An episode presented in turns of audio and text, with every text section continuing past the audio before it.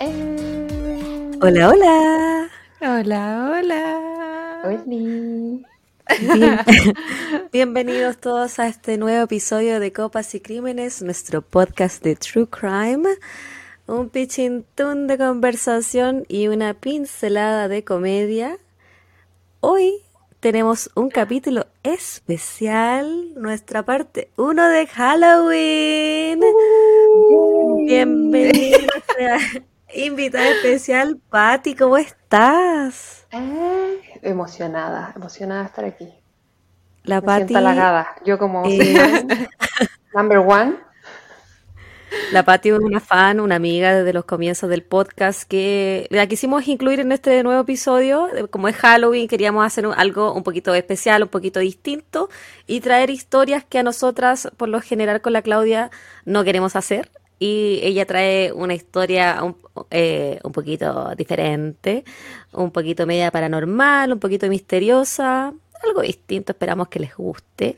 Además, Y- Pati no- la Pati no es, es nuestra versión joven del podcast porque ella nos ayuda con TikTok. Lo que nosotras, las abuelas, no sabemos ni manejar ni controlar.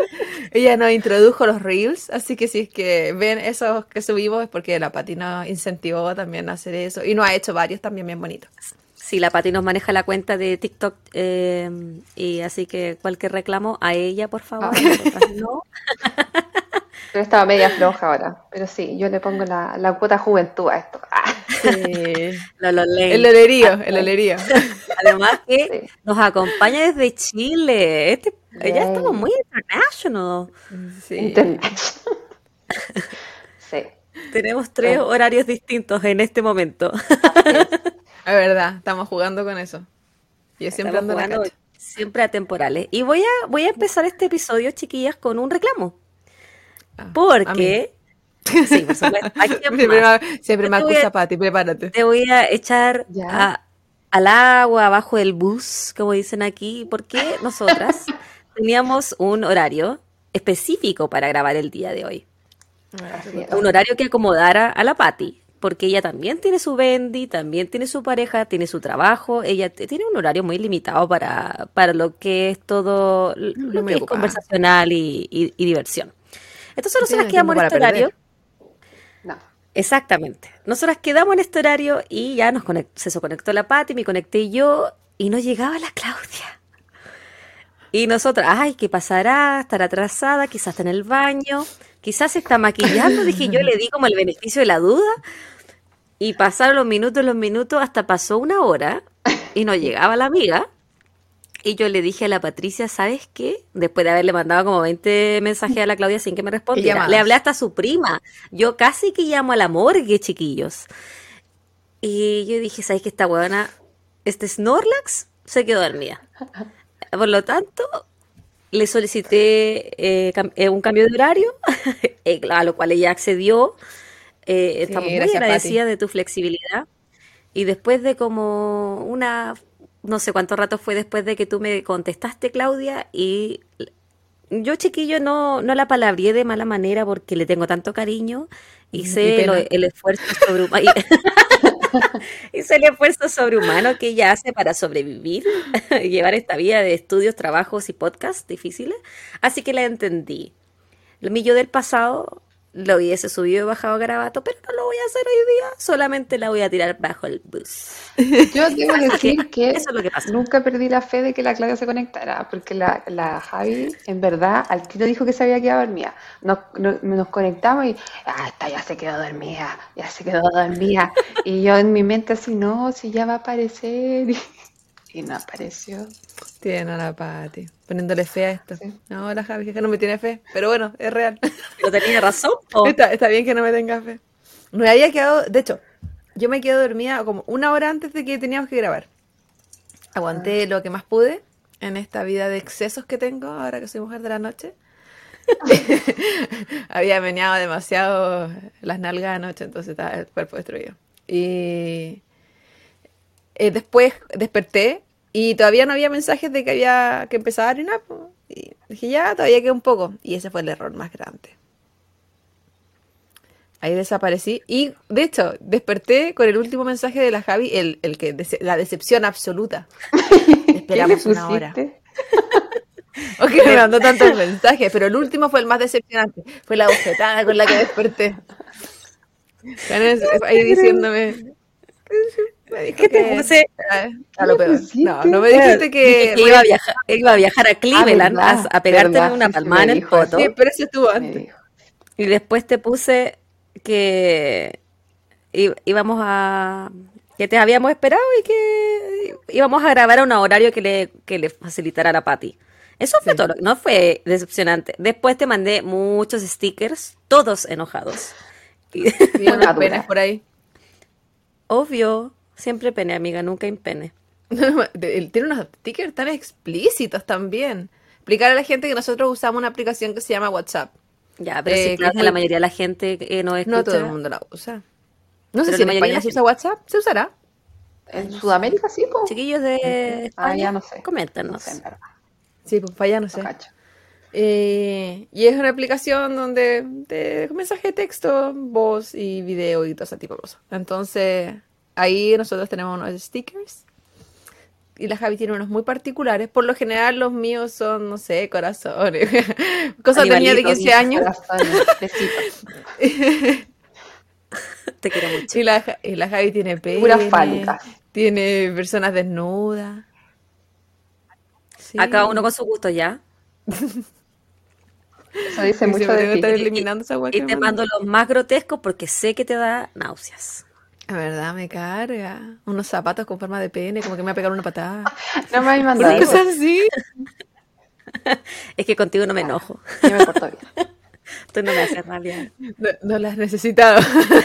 Pero ahí lo tengo guardado para cuando me enojo. Son especi- especiales para mí. Sí. Y. Iba a mandar saludos, idea mía. Sí, mándalo nomás, mijita. Yo voy después de usted. Bueno, antes de mandar los saludos, quiero que demos la bienvenida, porque nunca damos la bienvenida al comienzo. Yo la a- a acabo toda de la dar. gente- Sí, dijo. ¿Dijiste? Sí. ¿O Bien. estoy yo? Ah, que no. Weona, Todavía está Bueno, quiero dar la bienvenida de nuevo. ¿Qué pasa si quiero que la gente se sienta súper bienvenida hoy día? Ah, lo, lo Porque- que usted quiera, mijita. Estaba es su hundiendo la. Claudia todavía. Y. Sí, no, yo no estoy despierta, esto es mentira. Esto es maquillaje sobre la cara.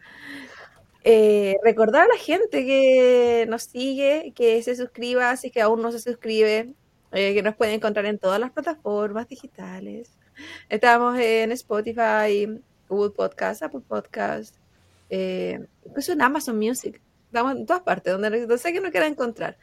Las principales que nos interesan, que no es que no nos guste que nos sigan en otras partes, pero donde tenemos como más gente en Spotify y en YouTube. En YouTube no tenemos tanta gente en verdad, pero Mi tengo que mamá la algún ve siempre en YouTube. Saluda a mi mamá. A mamá, a tu mamá, porque nos comenta también. Sí. Dile, mamá, estoy en la tele. Eh, Hola, Leicha.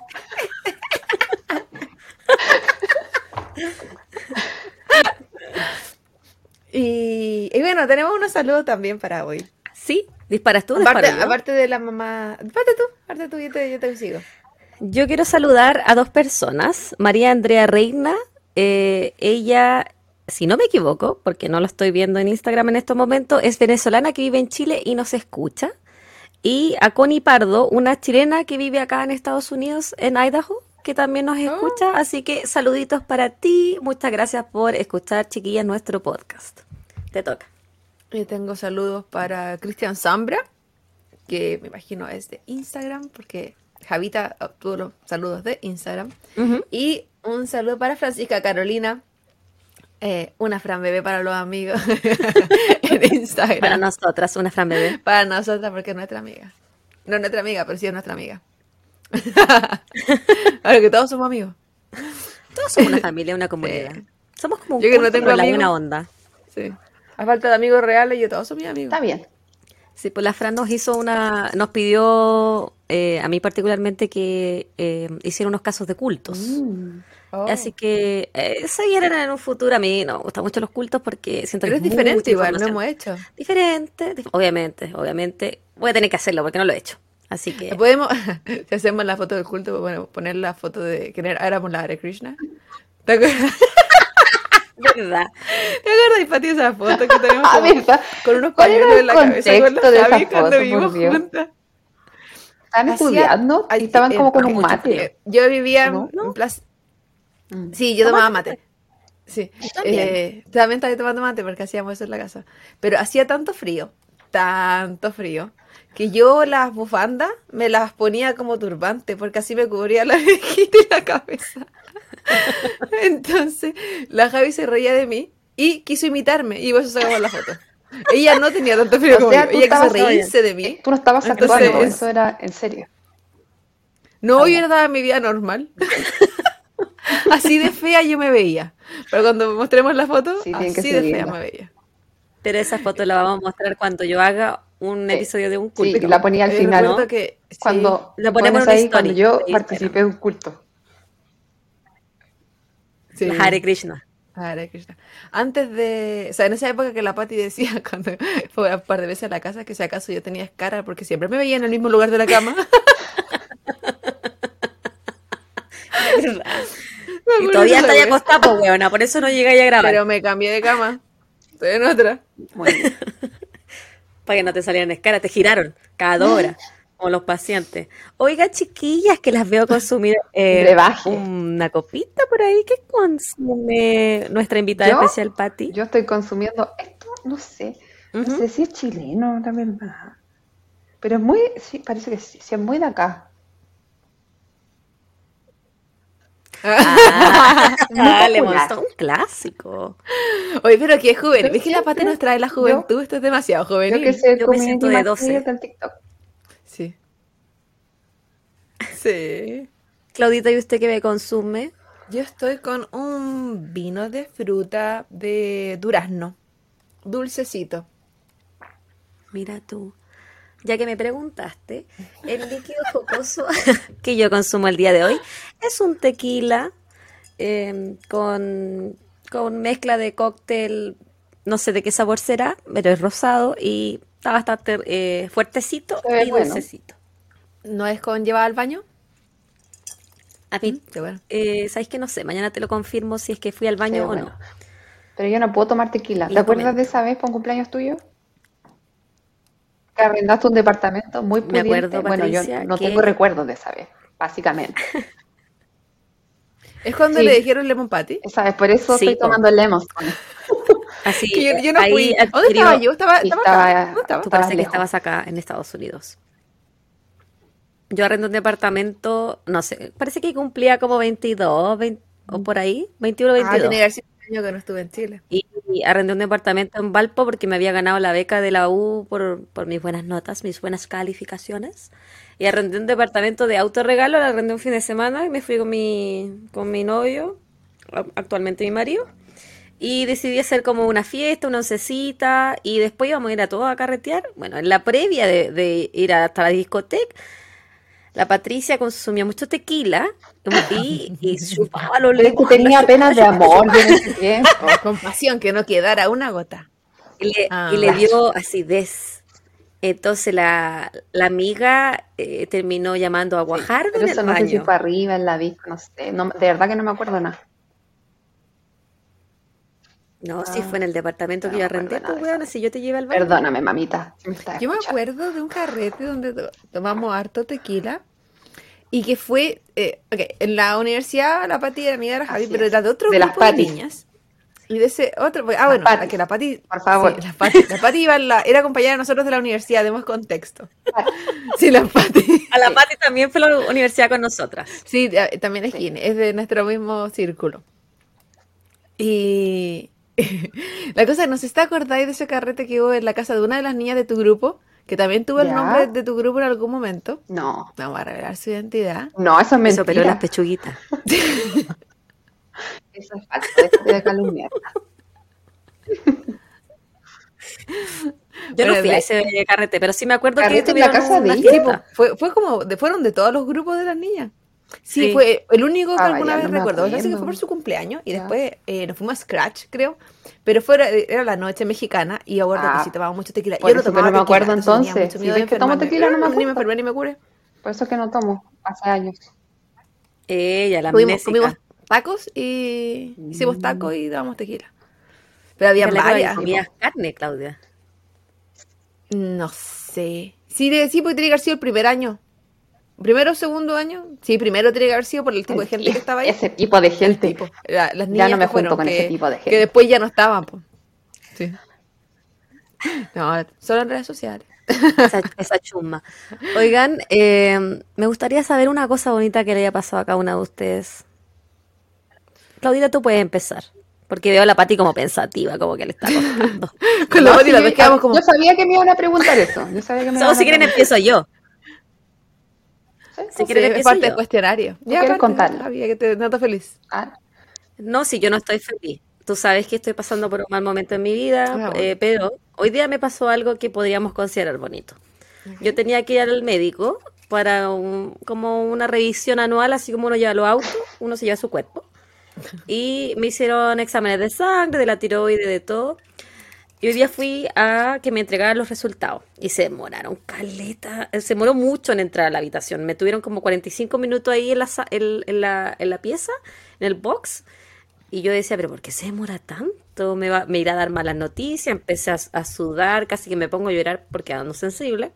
Pásate un rollo. Obvio, tú sabes que yo siempre pensando lo peor de lo peor. Siempre. Y llegó el doctor y me dice, te felicito. Cinco estrellas, estás en perfecto estado. Me leyó todos mis niveles. Yo soy una bebita de 15. Todo lo tenía pero estupendo. Y me dijo, sea lo que tú estás haciendo, sigue así. Porque El amor. perfecta". Y yo dije, "Ah, tendré que perder la virginidad. Y dijiste, uy, la dieta del podcast. Esto La me dieta viene como La dieta al dedo. La dieta del podcast porque tomo un copete y me da diarrea. Y eso es lo que me está haciendo muy bien.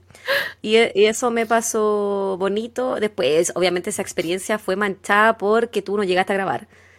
Pero ya hubo un impas. ¿Y a El doctor, el doctor te, después que te dijo te felicito, te iba a decir que bien actúas, pero tú al tiro te emocionaste sí, y ya te quiso destruir. Tipo, antes de que siguiera su canción. Lo Dale, bonito esta semana que me invitaron al podcast, obvio. Posición de la felicidad. Mm, Chiquite. Chiquitita, un Un sueño hecho realidad. Yo hace rato le estaba diciendo a la Jaime que me invitara. No sé cómo no me invitó antes. Es que nadie nos escuchaba, pues ahora que nos escuchan sí, 15 Sí, era, era personas. para que alguien más te escuchara, era para que incluso tu mamá te escuchara. Ahora que sabemos que tu mamá nos Claro, escucha, para que fue como este el momento indicado para que Claro, Patricia se para haga famosa en su televisión del living. eh, le pongan en YouTube a todo chancho.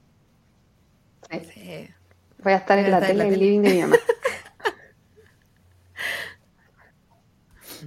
Quizás esa era la forma de empezar, Javi, que la, que la mamá viera algo y después uno ir a eso, porque si uno lo hacía, la mamá no lo iba a ver, pues. Como nosotras. Para que nos apoyara. Pero a mí no, mi mamá no me ve. Por eso, pues, quizás debería haber sido algo que ella viera y tú ir para allá. Y tú participar en algo que ella viera. ¿Y a ti qué te pasó bonito, corazón? Oh, la verdad es que no pienso en nada. Pero La siesta sobre- que te pegaste. sobreviví, yo creo que sigo súper positiva en eso. Súper positiva. Tu cara. Estoy súper positiva. Eh, no, sigo con esta tortura en mi trabajo. Me compré zapatillas, ojalá ahora resulte mejor. Bueno, no es que no tuviera, pero estaba usando unas zapatillas de trabajo que son muy duras, estas de como de seguridad. Y son turnos de 12 horas, entonces, en verdad, mis pies ya no son pies, ya no tienen la misma forma que antes. Eran, te lo Ya. juro que antes yo lo tenía de catálogo. Tiempo. Ahora y es como podía pivot. vender fotos. Ahora, ahora no, no me alcanza ni para vender la foto en la cuneta, nada, en No ninguna parte me devuelven, me, me- pies. me cobran por mostrarlo. No, Fit Finder. FitFinder. Hay harto. Hay uno que se llama Fit Finder. Hay harto Yo, de- yo sé por razones que no voy a revelar. Pero yo sé por qué se llama así. Yo los Em, conozco porque lo busqué, po. porque la necesidad me ha llevado a querer vender todo y, en cosas, y en casi cosas ilegales, pero no, no cruzo la línea. Oye, eh, hoy día yo escuché el episodio de El hombre pájaro. De, Oye, eh, no me spoilé, yo todavía no lo Y- antes que pues sí, cada vez que escribí el nombre de esa wea, el- cada vez que le puse, puse el hombre pajarón. Te lo juro que no tengo idea por qué escribía el hombre pajarón cuando estaba escribiéndolo. Y después, oh, bueno, tengo que arreglarlo. Ya, pues yo escuché el, episodio, no te voy a hacer spoilers, eh, Pati, pero eh, yo en un momento dije que yo tenía tres de las cuatro cosas que, eh, que él tenía que era como sociópata. No sé si te acuerdas. Ya, pues, y yo después, después de que grabamos, y ahora que lo escuché, dije, pero yo tengo las cuatro. Pero También- yo soy él. Pero si yo también soy frontalizada. Y se me había olvidado cuando lo nombré, que se había pegado la cabeza. No sé si ustedes se acuerdan que yo tuve un accidente en auto cuando eh, era una bebita de dos años. Eh, iba en el auto, sin obviamente el asiento de bebé, porque los, en los principios de los 90 no se usaba la seguridad. Y eh, estuve involucrada en un choque y quedé incrustada debajo del asiento de, no sé si del conductor o del pasajero, y me partí la cabeza con un fierro y tengo una cicatriz de aquí a acá. Por lo tanto, yo también soy frontalizada, Claudia, Ah, y eso me hace más sociópata aún. problemas con la figura fálica y esas Mm, cosas. quizás por ahí. Ahí eso explica muchas cosas. Mira, mira, mira cómo, mira cómo la Pati nos aporta. No Saludos. digan esas cosas que mi suegra escucha este podcast. La quiero mucho. Que lo sepa. Que lo sepa. Sí, po, Dios, Ay, que también la conoce. Sí, po. ¿ha ido a tomar once a su casa? Tú te lo estás Es perdiendo. la única que no ha gozado de ese beneficio. Es que no- conozco yo a su no- hijo. Es que cómo te voy a yo a presentar a mi suegra y le, ¿qué le voy a Oye, si decir? tú nunca me la presentaste Ella, tampoco. ella, ella es mi Ella se presentó sola. Él no es el hombre que yo amo, ella es la mujer que yo amo. Ni el Esteban me la presentó. no, se sabe. No, si este no lo presenta a nadie, po. ni a mí me presenta. Ni al mismo. Ni a mí. En un rincón. Algo más que agregar antes que nos Démosle nomás. lancemos de lleno a este episodio. Ah, Pati, si no, ¿algo ¿pa' más qué? que... Si estás lista, Sin ¿estás miedo. preparada? Yo estoy lista. Hoy día, chiquillo, entonces traemos dos casos. Yo les traigo un Ah. caso Me encantan los especiales. eh, de... Me he decidido, a mí que, no- que me carga hacer cosas como de, de festividades, ponte tú. Me he decidido esta temporada, a petición de algunas personas, a hacer casos relacionados con las festividades, específicamente las festividades estadounidenses, porque es mi área de investigativa. Por lo tanto, hoy día les traigo un caso específicamente de Halloween.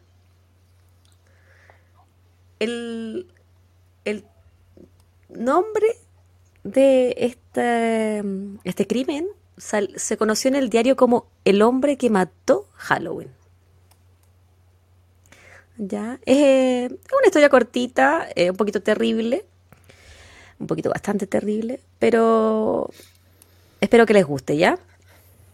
Entonces- pregunta, bebé. No, no sé cómo fue la realidad de ustedes cuando eran más chicas, pero cuando yo era chica, la verdad es que Yo uno no salía mucho a buscar dulce en Halloween. A lo mejor Sí, sí. en Quillota ¿Sí? repartían Sí, huevos. Ay, a, lo la mejor en Quillota no llegaba. No, no. Caballo, bueno.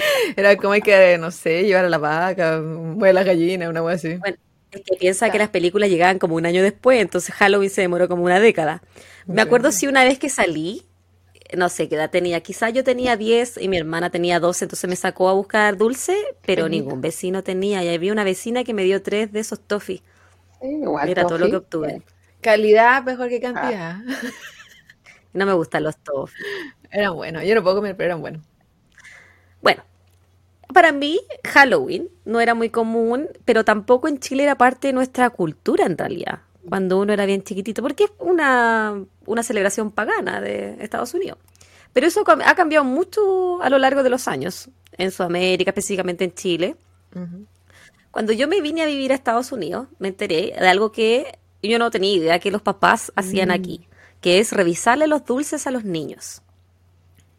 No sé si tú, Claudia, has tenido esa experiencia con tu familia, que le revisen los dulces a los niños. O sea, de- sí, porque no nos comemos los dulces de los niños, pero, pero fuera de... Lo reviso, pero con mi boca.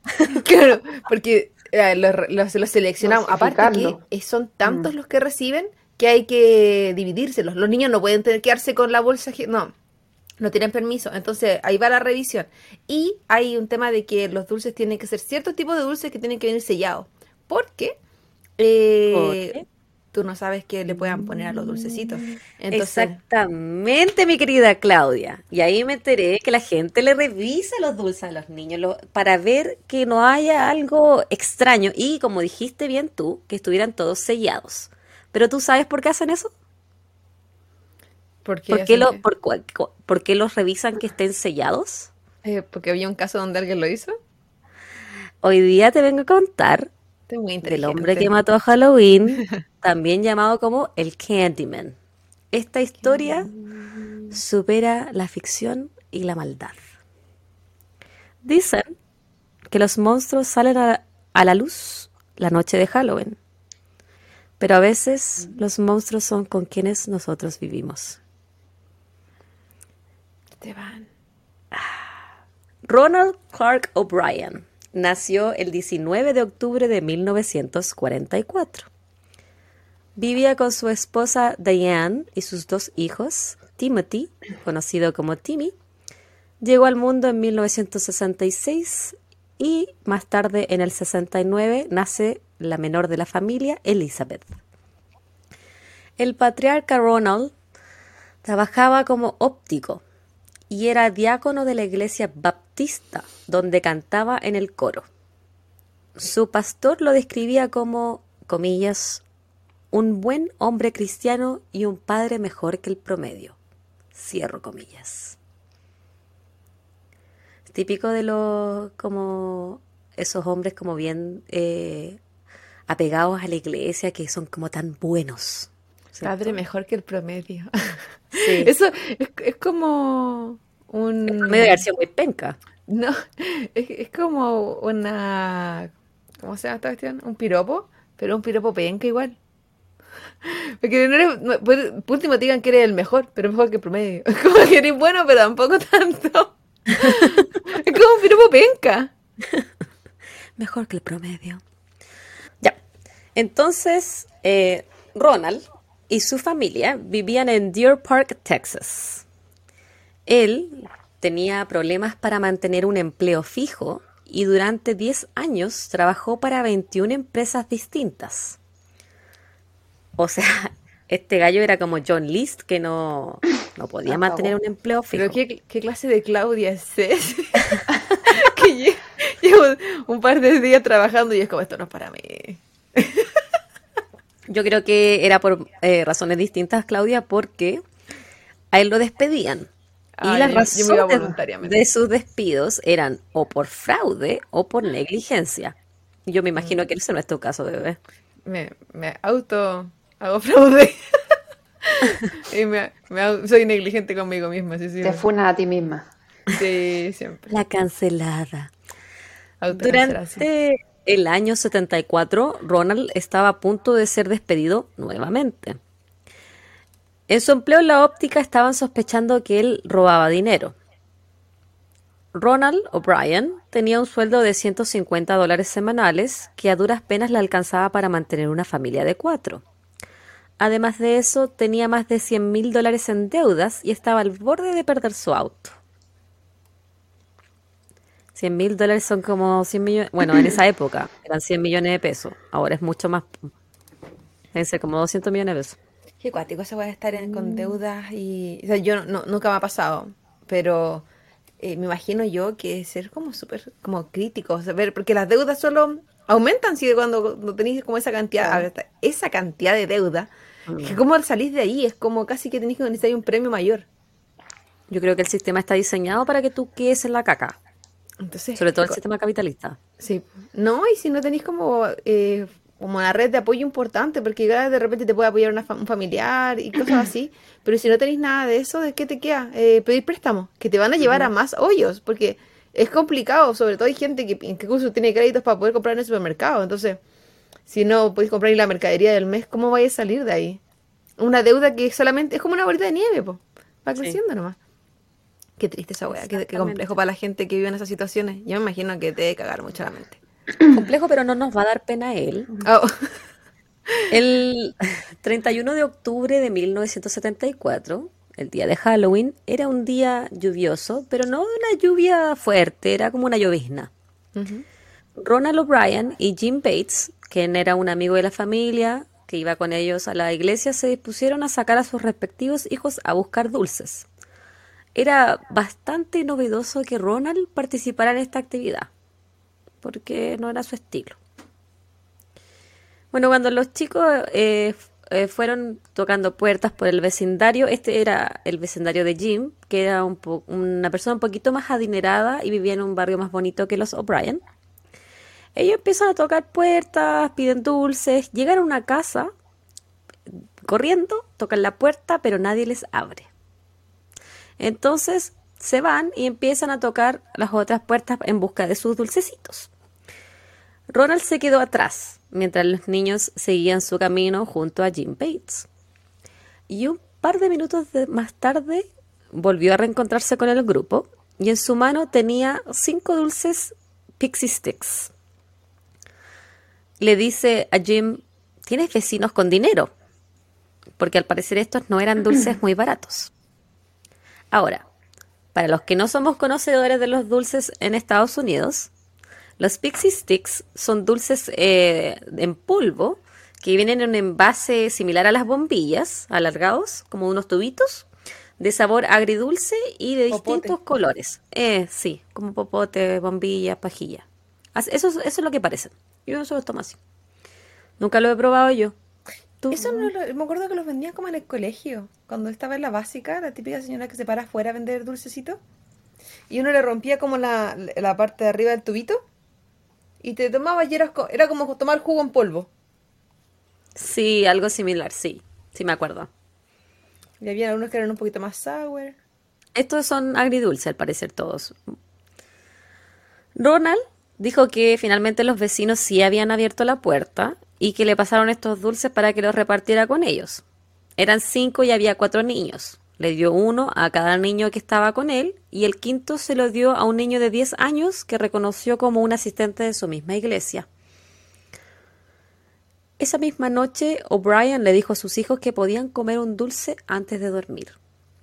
Tim eligió el Pixie Stick. Al abrirlo, el pequeño Tim tenía problemas para poder succionar el polvito dulce, así que su padre lo ayudó a soltarlo. Cuando Tim probó el dulce, le dijo a su papá que tenía un sabor amargo, por lo que Ronald trajo un vaso de Kool-Aid, que es como un jugo en polvo acá, como un jugo suco, para que ah, eh, pudiera bajar ese mm, sabor amargo que tenía el dulcecito.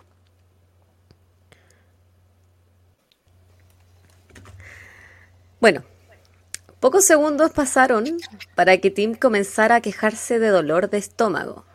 Papi, papi, me duele el estómago, le dijo a Ronald. Luego de eso, corrió hacia el baño donde comenzó a vomitar y convulsionar. O'Brien dijo que Tim se puso flácido en sus brazos mientras vomitaba. Llamaron a la ambulancia pero lamentablemente Timothy O'Brien, de 8 años, murió camino al hospital menos de una hora después de haber consumido el famoso Pixie Stick.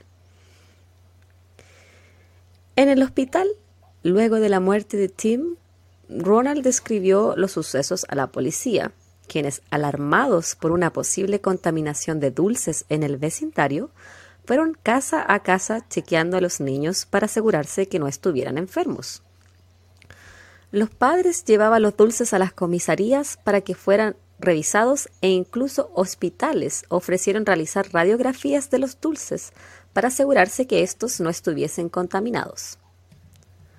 La autopsia reveló que el pequeño Tim había muerto por envenenamiento de cianuro de potasio encontrado dentro del pixie stick.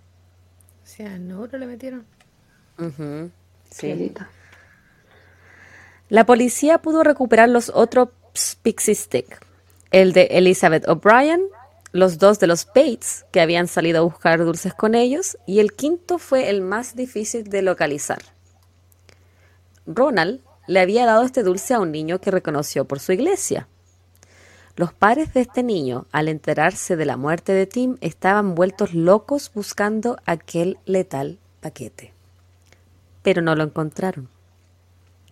Cuando subieron desesperados a la habitación del niño se dieron cuenta que él estaba durmiendo con el pixie stick entre sus manos. El paquete estaba cerrado.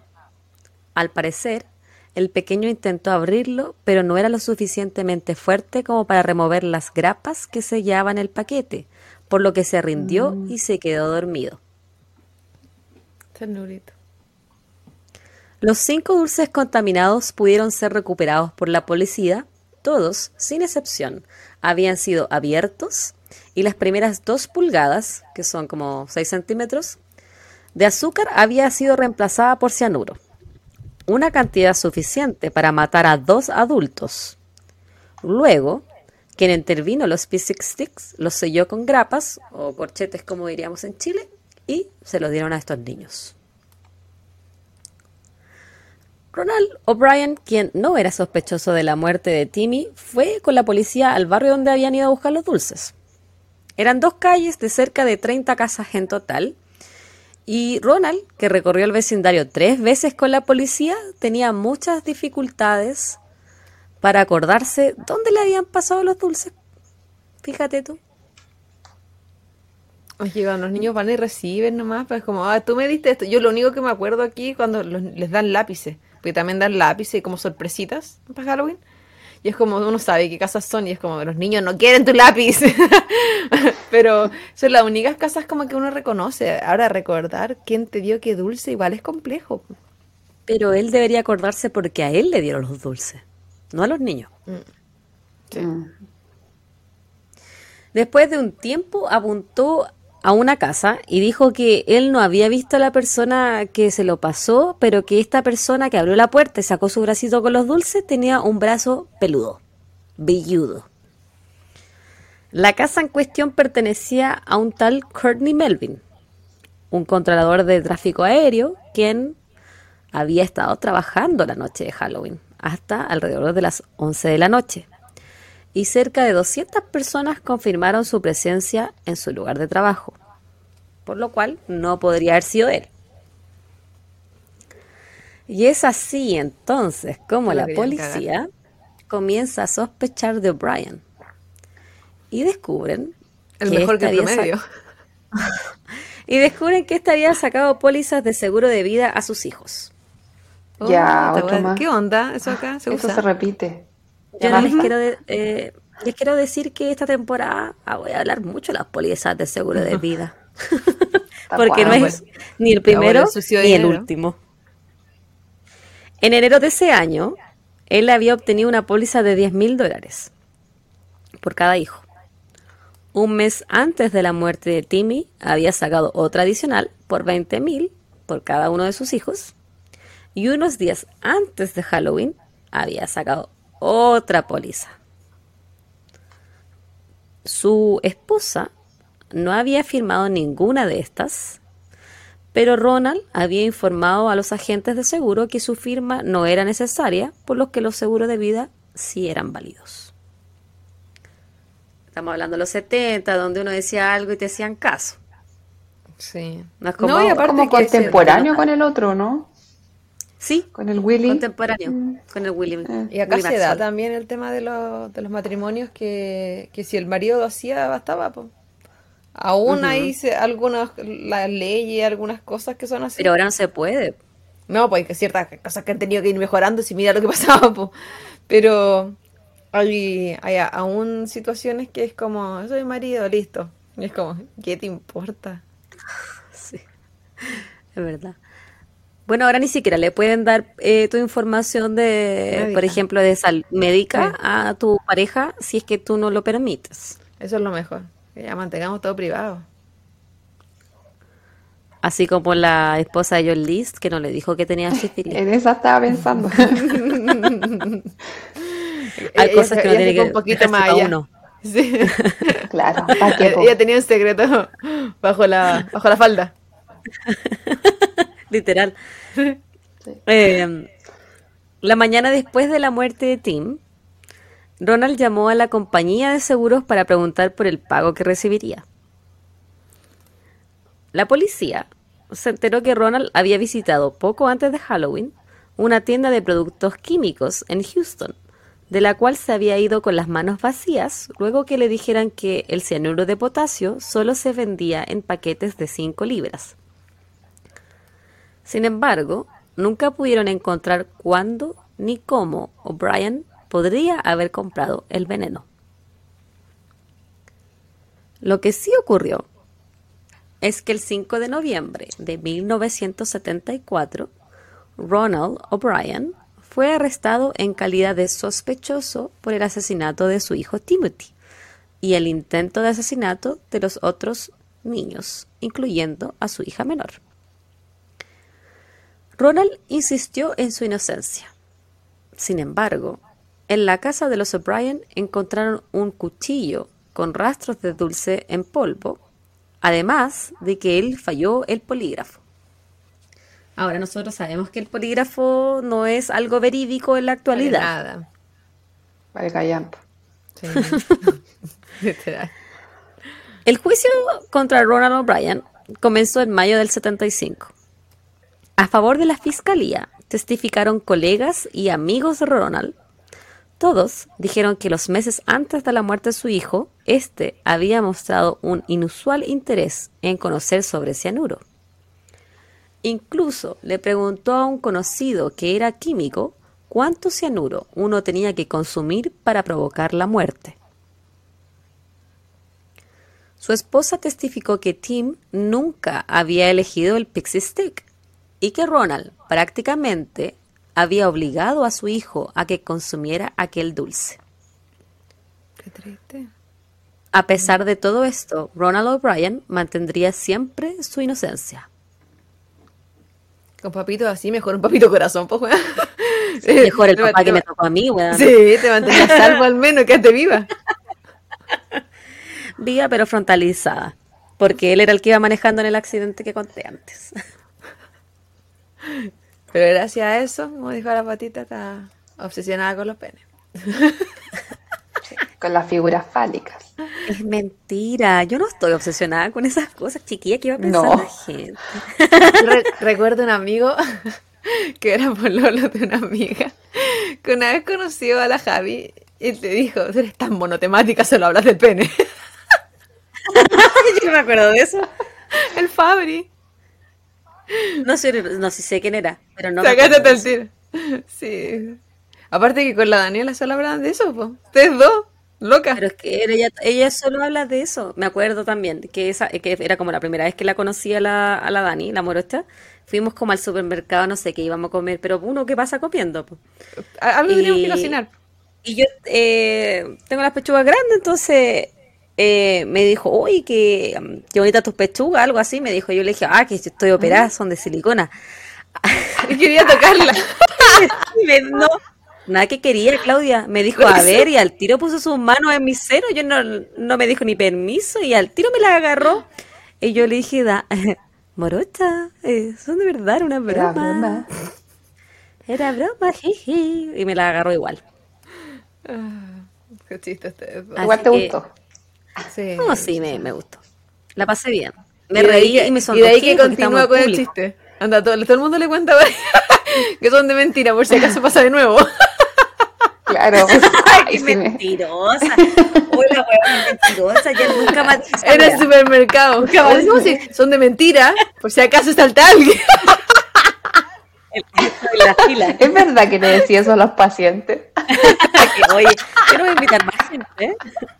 No va a haber más invitadas. Te hemos visto en el baño, te hemos visto en el baño los carretes diciéndolo, por si acaso alguien subía de copas. Aprovecha.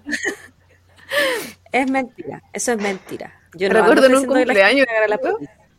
Eh, pero eh, era un cumpleaños tuyo, tú no eras partícipe de esta, pero tus amigas estaban comparando el tamaño de los pezones. Y ahí fue como, oh, yo siento que no estoy este nivel. No, este no era mi cumpleaños, Claudia, era mi despedida soltera. Ah, bueno, ah, bueno, la temática era acorde, entonces. Claro. Y ahí fue como, oh, qué interesante, sí, no, yo no, No tengo, ganas, yo no tengo ganas de comparar, dije, déjenme guardar mis uvitas. No solamente hablaban del tamaño de sus pezones. No, se los compararon. Sí, se los compararon en vivo y en directo.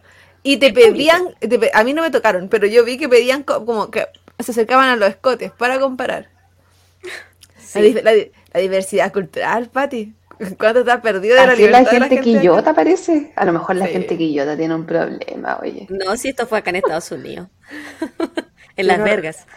Ah. La gente de que yo también te dice que tiene eh, operaciones para que las toquen y las de acá las muestran. Eso es el... el Ah, claro. Ya continúo. En fin, chiquillas. El día 3 de junio de 1975, y luego de que el jurado deliberara tan solo 46 minutos, Ronald O'Brien fue sentenciado a muerte. Acuático. Rápido. Ujú. Tan solo O sea, le no le bastaron creyeron nada. Nada. Tan solo le bastaron 71 minutos adicionales al jurado para determinar que esta debería ser por inyección letal. ¿Qué estado era? Perdón. Texas. Ah, ella Su esposa sangre.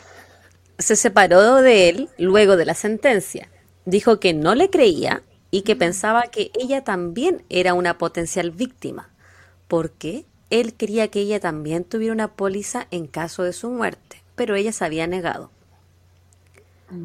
Su ex esposa mantuvo a su hija alejada de su padre y nunca cobró el dinero de la póliza de seguro perteneciente al pequeño Timmy. Ronald, en la cárcel, era un loser. Nadie lo quería. Los otros reos querían que fuera ejecutado públicamente.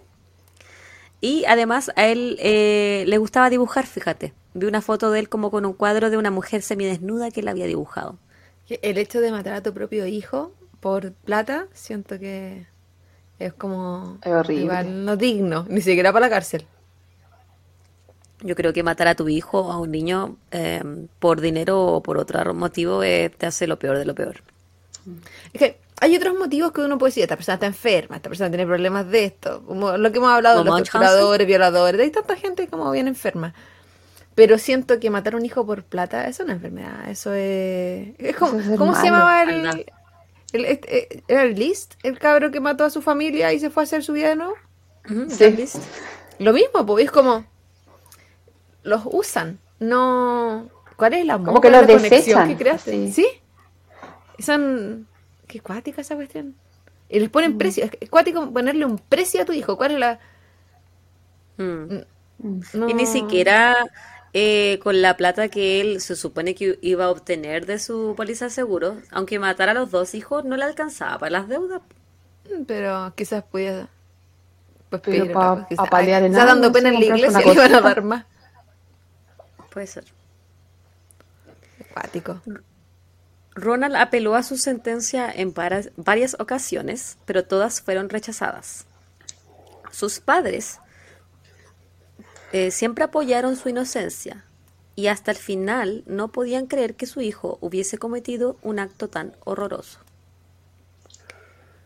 Ronald O'Brien, el 31 de marzo de 1984, se convirtió en la cuarta persona en Estados Unidos en pasar por la inyección letal.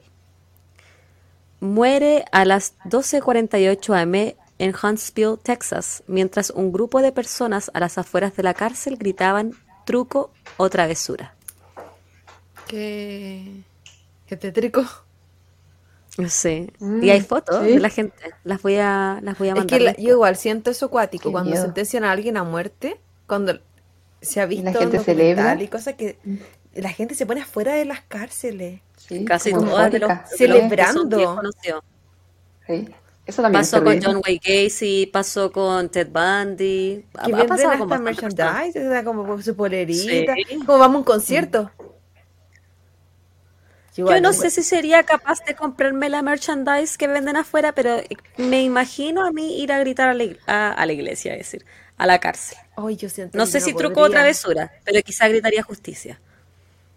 Mm. Que siento que la muerte de una persona no te va, no, no te va a entregar de vuelta o no, te, no le va a quitar el sufrimiento al que ya la vivió. Por más que uno pueda decir, ay, se lo merece, o qué sé yo, cualquier cosa que, que tenga que ver como con la justicia de ese sentido. Pero es cuático, no sé. Sí. Yo le dije que este no era un caso muy agradable, pero era de Halloween. ¿Hace cuántos años se celebra Halloween, tú sabes? ¿Cuándo partió la celebración de Halloween? No, no lo sé. No te quiero mentir. Lo que sí te voy a decir son mis referencias, corazón. AETV.com, Wikipedia, Murderpedia, Statesman.com, criminalminds.fandom.com, vice.com y el podcast True Crime Queen. Ese fue mi caso de Halloween. Un caso terrible. Eh, yo encontré en la, en, la, en la foto, al menos porque no vi ningún video de él, que él se veía como sin remordimiento. Como casi como aburrido de que estuviera preso. Así Qué como. cuático. Qué terrible. Quizás por lo mismo no le creyeron en el juicio nada, po. No, se vio un papá sufriendo por una injusticia. Claro. Ah, porque si yo no tengo hijos, pero me imagino que a ustedes, si las acusaron de matar a su propio hijo, yo no la imagino así como estar normal y tranquilas, así como ah, ya, no, esto no es No. mentira, eso no pasó. Como que siento que te primero el sufrimiento de que tu hijo murió. Punto uno. Y Claro, después que te de que culpen de que tu tú lo hijo. hiciste. No, terrible. Cuático. Algo iba a decir. Se me olvidó. Eh, Tenía referencia con lo que estabas diciendo tú. Se me fue. No es mentira. Siempre. Oye, no voy a invitar más gente porque me tratan de mentirosa, adicta al, al pene, que me gusta que me toquen las pechugas en público. Figuras fálicas, dice la Oye, si tú das ese material, nomás yo no estoy dando mi opinión, son hechos. Yo la dejo boteando y tú que eres futbolista, la agarras. Pucha, algo iba a decir, o de Ronald O'Brien. ¿A de él o no de ti? la- No, no, no de mí. Tú dijiste era que él no tenía caso. ningún remordimiento, que se veía aburrido cuando estaba preso. Claro. Fue lo último que mencioné. Sí, pero no, ya se, no, se me olvidó. Ah, sí. Que aparte de no tener remordimiento, eh, imagínate, la muerte que tuvo el eh, Timothy era muy violenta. Él no, no le dio un veneno que lo durmiera, el niño se desmayara, se, se desvaneciera y, y muriera en el sueño. Él murió vomitando violentamente y convulsionando. O sea, este niño, aparte de morir de esa forma, murió en los brazos de su papá, el que no mostraba remordimiento después. O sea, imagínate que se te muera tu hijo y que se te muera en tus brazos. Acuático. Claro. Terrible. La, Terrible. la inyección letal duele. No. Te dan Ah, ¿te algo para que no te duela. Ah, Te- no deberían Son varias nada. inyecciones.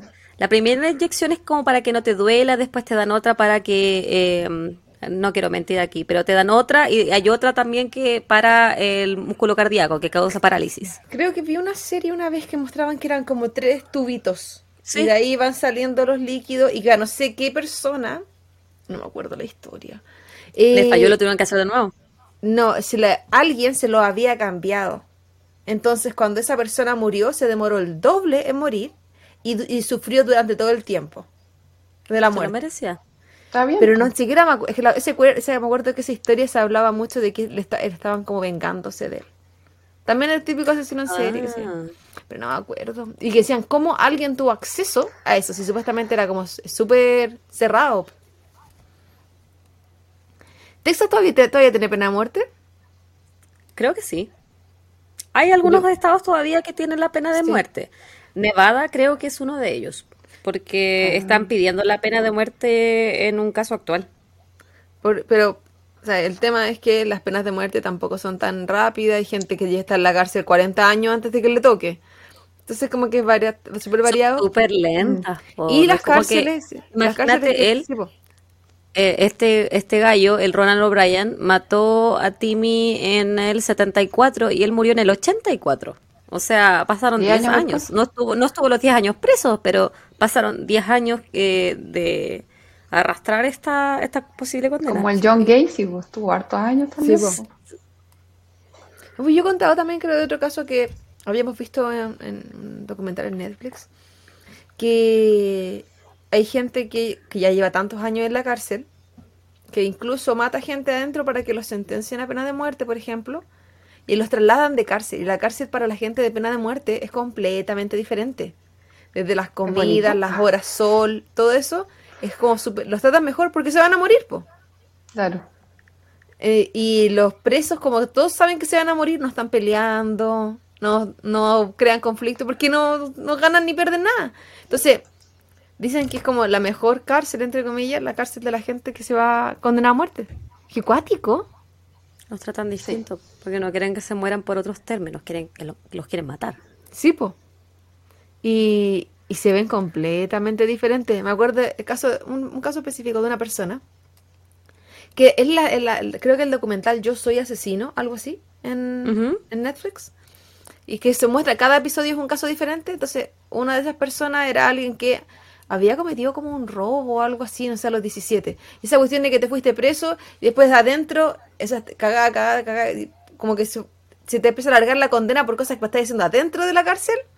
Esa persona nunca tuvo la posibilidad de salir, ya llevaba como 30 años preso y llevaba demasiados años también por su mala conducta yéndose a, a confinamiento, donde Ya, están aislados de, la, de todo el resto.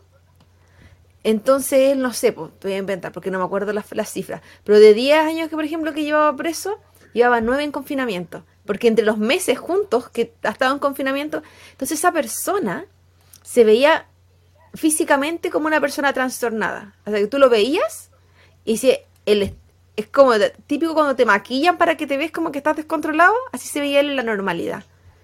Y dentro de las cosas que él hizo, él mató a una persona con la que compartía celda porque sabía que con eso lo condenaban a muerte. Lo hizo a propósito. Y también dijo que no se arrepentía porque la persona que él mató era un, eh, un pedófilo. Entonces que la- el mundo no perdía nada con lo que él había hecho. Y con eso lo condenaron, lo trasladaron de cárcel y cuando le hicieron la entrevista, porque son como seguimientos de meses, le hicieron la entrevista después posterior a eso, él se veía pero otra persona, así como que se hubiese bañado, se hubiese maquillado, hubiese comido bien. Y él decía que las horas de luz, el estar tranquilo, el, el ya no estar en confinamiento, todo ese tipo de cosas le habían, la alimentación.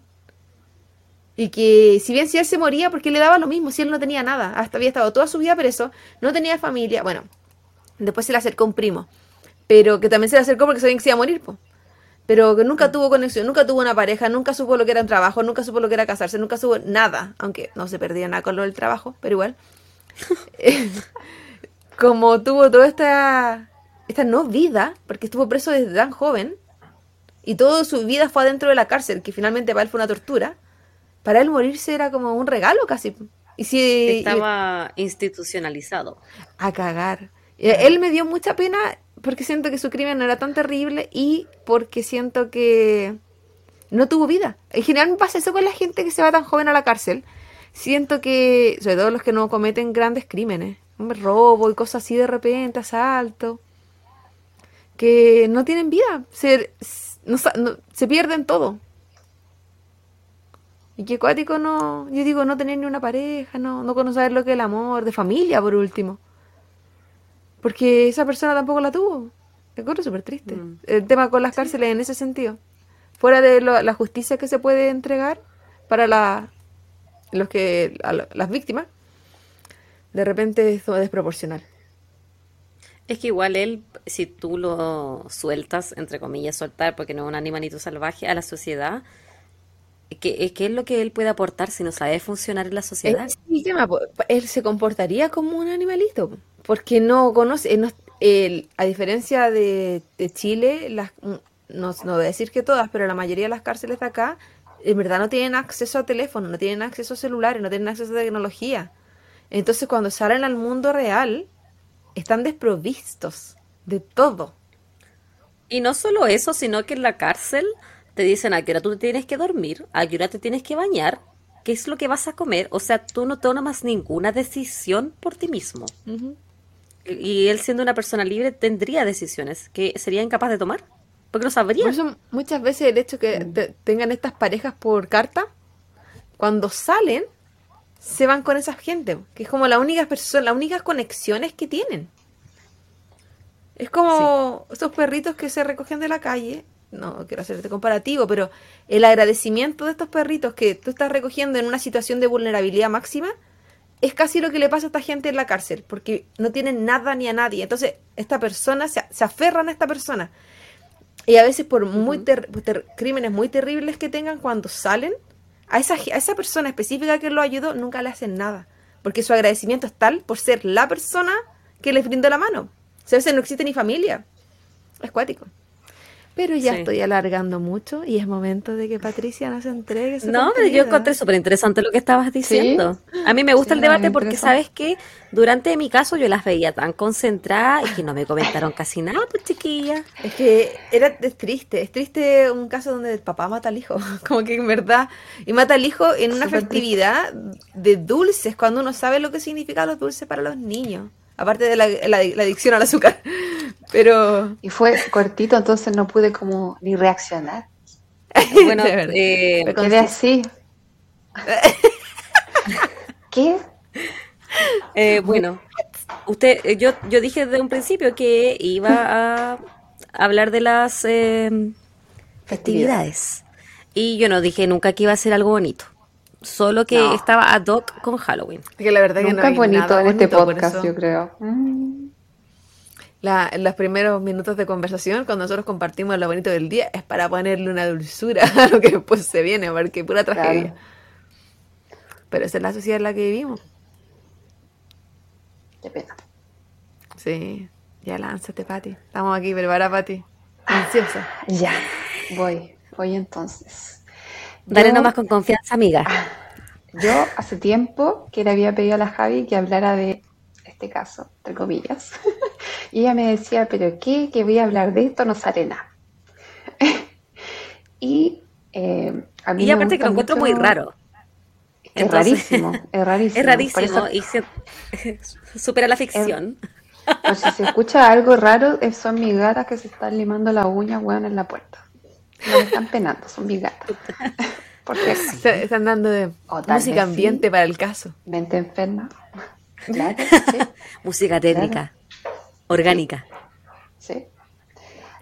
Bueno, entonces hoy día voy a hablar de la desaparición de Mente Enferma. Mente- ¿Ustedes conocen a Mente Enferma? Yo no Como buenas chilenas que son. ¿No? Eh, men- mente enferma, yo lo, yo lo conozco mínimamente porque es de la zona de donde yo, donde yo me crié, donde yo nací. Así es. Si no me equivoco, Eh. y corrígeme si me equivoco, Patita, la Ajá. experta, es de Calera. Sí. Es de Calera, muy bien, Javi. Exactamente. Calera más conocido como Rascalera, Cumalera o el Puebla Sile.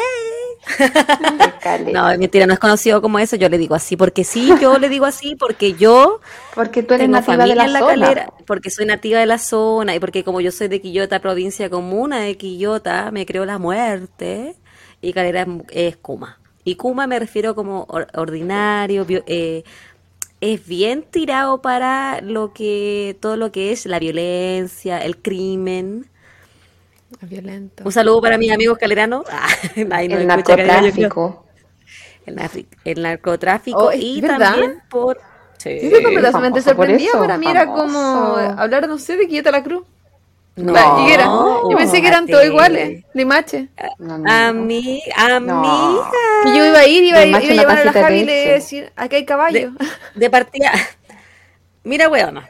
De partida tú nunca fuiste a Calera. No, que te hayas intentado bajar a en Calera en el bus es otra cosa. Pero nunca Sí. fuiste a Calera porque yo nunca te llevé. Yo no sé si fui sola, no te perdí ahí de nada. ¿Pero Yo- por qué iba a ir sola, porque me perdía. po. No. Nunca te bajaste en Calera, te bajabas en la cruz. ¿En la y yo les cruz? quiero. Y, y vamos Sí. a explicarle al público por qué estoy haciendo este reclamo. Y todavía estoy un poco enojada contigo, mi amor. Eh, cuando la Claudia iba para mi casa y yo vivía en Quillota, la Claudia es de Curaoma, de Valparaíso.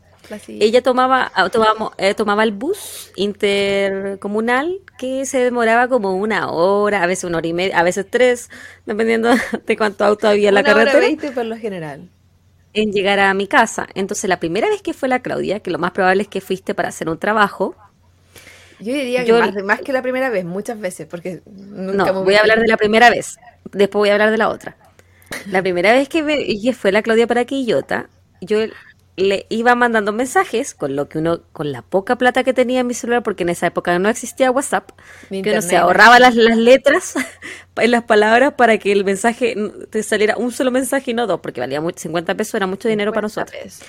Entonces yo le digo a la Claudia, ¿dónde vienes? No sé, veo caballos. Y yo pienso, esta weona, ¿cómo me dice eso? Si en el camino del vía aeropuerto hay, está Yayay, hay otros pueblos, donde sí hay caballos, porque sí hay pueblos y hay mucho campo, pero es tan general. Entonces yo le digo, Claudia, ¿pasaste la Coca-Cola? ¿Pasaste la termoeléctrica? Ay, no sé, veo caballo, no sé dónde voy. Y entonces yo le trataba de decir así como lo- los hitos dentro del camino para ver si la si ella se reconocía dónde venía. Aparte que era de día, era súper fácil ver el camino, no era de noche. Y ahí la Claudia agarró la mala costumbre de bajarse paraderos muchos más allá de donde se tenía que bajar.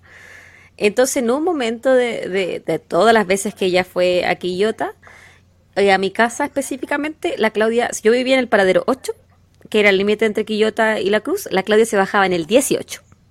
Y del cruz. 18 caminaba. caminaba la huevona de vuelta porque se pasaba. Ahora, mi versión de la historia. le Claudia no pasó decía al años. chofer. Mi Años. versión de la historia. Entonces, pasó yo años. recuerdo que no era mensaje de texto, yo recuerdo que era llamada telefónica. Y la Javi me dijo, cuando tú estés llegando aquí, yo te llámame para que vamos viendo cuánto te queda y qué sé yo. Aparte que yo tenía que decirle al chofer de que me dejaran el paradero 8 de Quillota.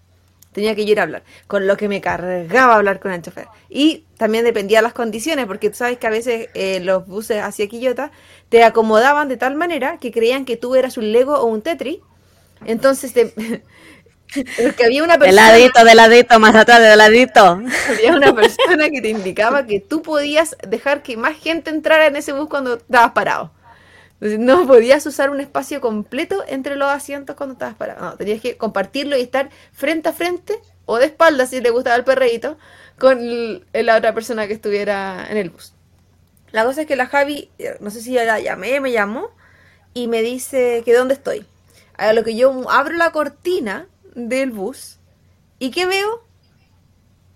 tierra y caballos. Sé yo en qué parte de ese Quillota eso, al principio, al final, al medio, estoy en otro pueblo. Y me dice, ¿qué? ¿Dónde estás? No sé, veo caballos. Y pero me dice, ¿pero qué más ves? Caballos, eso es lo que veía. Veía una planicie, tierra y caballos. Y ahí me decía, pero pasaste esto pa-". Y yo no sabía qué pasé o qué no pasé, porque las coordenadas estaban cerradas. Y tampoco como que, no sé, po, el, a lo más, no sé si había un líder o algo así, que era la única weá que tenía como un cartel. Todos los demás eran edificios. De cómo yo sé qué edificio es cada cosa. Y eh, pues, le estoy poniendo edificio para ponerle un nombre así como para que la gente crea que yo era como ciudad. Eran como No, uno, que- eran como. Edificios. Ahora Quillota tiene Edificios. Bueno, Ahora tiene. es que tú sabes Ahora más que tiene. nosotras. Pero Sí, no tiene tiene. edificios como de cuatro o más pisos, es poco. No, no, es- es, es- es poco común. Sí, pues. Pero tú estás ofendiendo a mi ciudad natal porque no es un pueblo de, lleno de galpones. Es una al ciudad, comienzo donde estaban los caballos. comuna. Y Yo me ubicaba cuando mismo. entraba donde, por donde estaba, vivía la chipi. Entonces, en esa Eh, entrada, porque como que uno entraba civilización. La y, se de veían, agua. y se veían las casas, se veía todo como que empezaban las poblaciones. Así ¿Y yo- qué yo te me pasa que te perdías siempre? No, porque hasta ahí yo me entendía, pues, pero después, cuando me tenía que bajar para el tuyo, Es que se ponía rural ahí, esa parte. ¡Es mentira! Sí. yo le preguntaba al chofer a veces para que me indicara. A veces no me indicaban a tiempo. Y me tenía que bajar, no sé, dos paraderos más allá. A veces yo decía, ya, sí, ya ahora ya la tengo, no tengo que ir a hablar con esta persona, porque con lo que me cargaba era hablar con el chofer y el señor que estaba sentado al lado del chofer y el kilo De de ladito, de ladito, acomódense. Qué manera de usar gel ese hombre. Esos hombres, Todos. porque todos se usaba, era, era el look. y yo Era no quería obligación. hablar con ellos, no me cargaba. No porque hicieran A mí- algo, a- yo a mí que me carga hablar con la gente nomás. Entonces yo A decía, mí no sé, me la pasó menos mal. No, es que tú eres conocedora de la zona. po. No, Claro, está inteligente probablemente para seminativa. La, la lumbrera no soy. Es que, es que tú eres zona. una quillota lover. Sí. Quillota ciudad Bueno. pujante. Pero de quillota, ciudad creada con cariño, ubícate, eso sale en nuestro escudo. Ciudad pujante, eso me gustó. Ciudad pujante, así le dice mi papá. No, Pero Quillota una después de ciudad este- pujante. De este impas eh, y este pequeño break, continúa con tu historia. Del lugar Bueno, de volviendo a mi historia. Estaba hablando del título nomás. Bueno, Llegamos recién, ¿de, de quién vamos a hablar? De la ciudad. de- sí. Estamos hablando recién de, de mente enferma, como les decía. Sí. Y como que tengo mucho brillo. Ya ahí sí. Bueno, él en verdad se llamaba Sebastián Ignacio Álvarez Bernales y nació el 26 de julio de 1986. Como tú decías, Javi, él vivía en La Calera, en la región de Valparaíso, en Chile. ¿Ya? Eh, su familia lo describe como una persona que tenía dos facetas, una sensible y acogedora y otra rebelde y desafiante. Como una persona que ama la vida, pero que al mismo tiempo camina por una cornisa coqueteando con la muerte. Oh. Sí. Entre romántico. sensual y peligroso. Romántico él. Bueno, él eh, era muy famoso en redes sociales, específicamente en Fotolog. ¿Ustedes tuvieron Fotolog? Sí. Por supuesto que sí, fotolog.cl y fotolog.com. No me, no me acuerdo cuál era mi nombre. No me acuerdo cuál El era mi nombre de El Fotolog. sí. mío era Patty-M69. Cállate. Seductora. era yo. Y dice que yo estoy total. obs- obsesionada con los palos, las huevas. Ahora con 6'9 era, era, era la gente de esa época. Estaba de moda, estaba de moda. No, yo, yo era X Claudita. Fotolog y que la importancia que tenía es una de las primeras redes sociales. Sí, así Sí, es. follow for. Aparte de- del Precursora. MySpace, eh, precursora. No, so- eh, Fotolog que empezó en qué año, 2004 quizás, por ahí. Sí, más o menos. Todos teníamos Fotolog y los, la gente más pudiente tenía Fotolog Gold. Yo tengo una amiga que va a venir en el, en el episodio siguiente, María Ignacia León, era Fotolog Gold. No, y no solo Ah, Gold, sí, también o sea, lo pagaba. muy- Sí, porque bueno, con el Gold tenía la posibilidad de subir fotos, múltiples fotos todos los días, a diferencia del Sí, regular que tener varios, más de- comentarios, ¿se acuerdan que había que agrupar Sí, los comentarios sí, para tener que- más? y- Era y comentarios era ilimitados popular, en el Gold.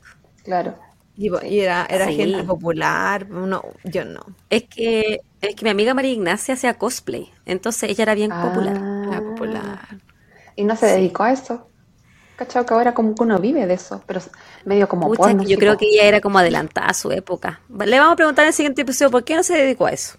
Al OnlyFans del cosplay, porque yo cachado que como por Hoy esa esa onda los cosplay ahora. Sí. Sí, sí. sí, Hay que decirle, hay que recomendarle que haga OnlyFans con sus cosplay. sí. Por eso ¿Vale? Sacar las los fotos bien sensuales. Sí, se sacaba. Ah, se sí. ¿viste? ¿Viste? Sí. Son sensuales los cosplay. Sí, son Bueno, sensuales. sí. Continúa. Siguiendo con, con Sebastián, él era muy famoso en estas redes sociales. Yo eh, no lo seguía, pero sí lo ubicaba. Y él alcanzó como su pic de fama entre el 2005 y el 2006, que como que está en su pic también eh, esta red social, Fotolog. Sí. Y él era Justo antes muy que empezara Facebook. claro. Facebook empezó porque como el 2008, Facebook fue 2009, ¿no? Más o menos. eh. Sí. Entonces, él llamaba mucho la atención. eh, bueno, él era obvio, Fotolog Gold, pero llamaba la atención por su aspecto. Ya él, bueno, vamos a dejar obviamente la fotografía, pero él tenía un estilo así como medio gótico, emo, eh, se parecía harto como al estilo de Marilyn Manson. Él decía que, que no, como que no, no se influenciaba en él, pero eran bastante parecidos. Pero también lo en esa que- época la gente como que era Pokémona, entre comillas, que era una simulación emo. Entonces, ¿había una corriente en esa época? Sí, claro que sí. Que levante la mano Fuerte. los que nos fuimos un poquito, vemos un poquito panqueta. Ah, yo no fui. Sí. Yo, No, yo era emo. ta- tal cual como Ah, me a los 12, a los 15, a los 18, Yo emo total, 30. con esa chasquilla pegada toda grasienta. así. Yo no fui emo, pero sí fui pan punky. O me creía punky como la que Calderón. fui panqueta. No, sí, yo pasé por varias. Pero nunca fui Pokémona. Eso sí Ah, que no. Siempre digna. No, Bailar Pokémon, sí. Pero. Pero no fui Pokémon. Ah, sí, pero de parodia. Y se maquillaba Bueno, también él, así como para verse más Él se blanco. maquillaba, sí. claro. Se maquillaba y se pintaba aquí bien negro y ocupaba lente de contacto, ya sea de esos blancos o De de, o de color claro. Sí, me acuerdo. Ah, o sea, delineado. Él era súper de de conocido. Claudia. Era muy ¿Tú no famoso. cachai? ¿De verdad que no lo De cachai? verdad que no lo Vivía ella en un frasco mayonesa. Es que yo, ya. yo estaba cegada en mi relación de pololeo a mis 15 años, déjame tranquila. Yo solo vivía y respiraba por ese hombre. Claudita vivía en una burbuja en Curauma. Su mamá no la dejaba. Ah, Aparte eso Curauma era un submundo. No llegaba esto para Ah, allá. era un submundo, sí, yo no cachaba nada. Sí. Bueno, él era muy famoso y aparte de su aspecto, él subía eh, varios, la- acompañando la foto, mensajes como alusivos a la muerte y hacía eh, como público que tenía desequilibrios mentales, como que prácticamente como que estaba bien orgulloso de eso. Eh, también ocupaba esta red social como para confesarse y ahí contó que desde bien pequeño sufría bullying por su extrema delgadez y porque eh, él decía que era distinto a los demás. Este bullying entonces lo llevó a cometer varios intentos de suicidio, ¿ya? Desde chiquitito. Igual que pena, Em, sí, triste porque totalmente. eh, evidentemente en esa época uno no hablaba mucho de las enfermedades mentales. Y la terapia no era De, tan... no, No, para nada. Yo creo que la, la terapia recién, al menos en Chile, en el 2020, se empezó a normalizar menos, después de la menos, pandemia, que todos tuvieron enfermedades mentales, porque quién no si está ahí encerrado. Pero claro. claro, él está, él es, eh, yo creo que su look, su, su ese caminar por, por esa pasarela entre la vida y la muerte era un grito de ayuda de una persona que tenía evidentes Sí, problemas mentales, que quizá tenía muy poco apoyo emocional, que si le hacían bullying sus pares, o sea, ¿qué, qué otra alternativa le quedaba a este gallo? claro, sí, No, y aparte de que como describes, pues eh, todo su look, eh, yo creo que es como más acorde a gente que quizás podía estar viendo en Santiago, que podía encontrar pares.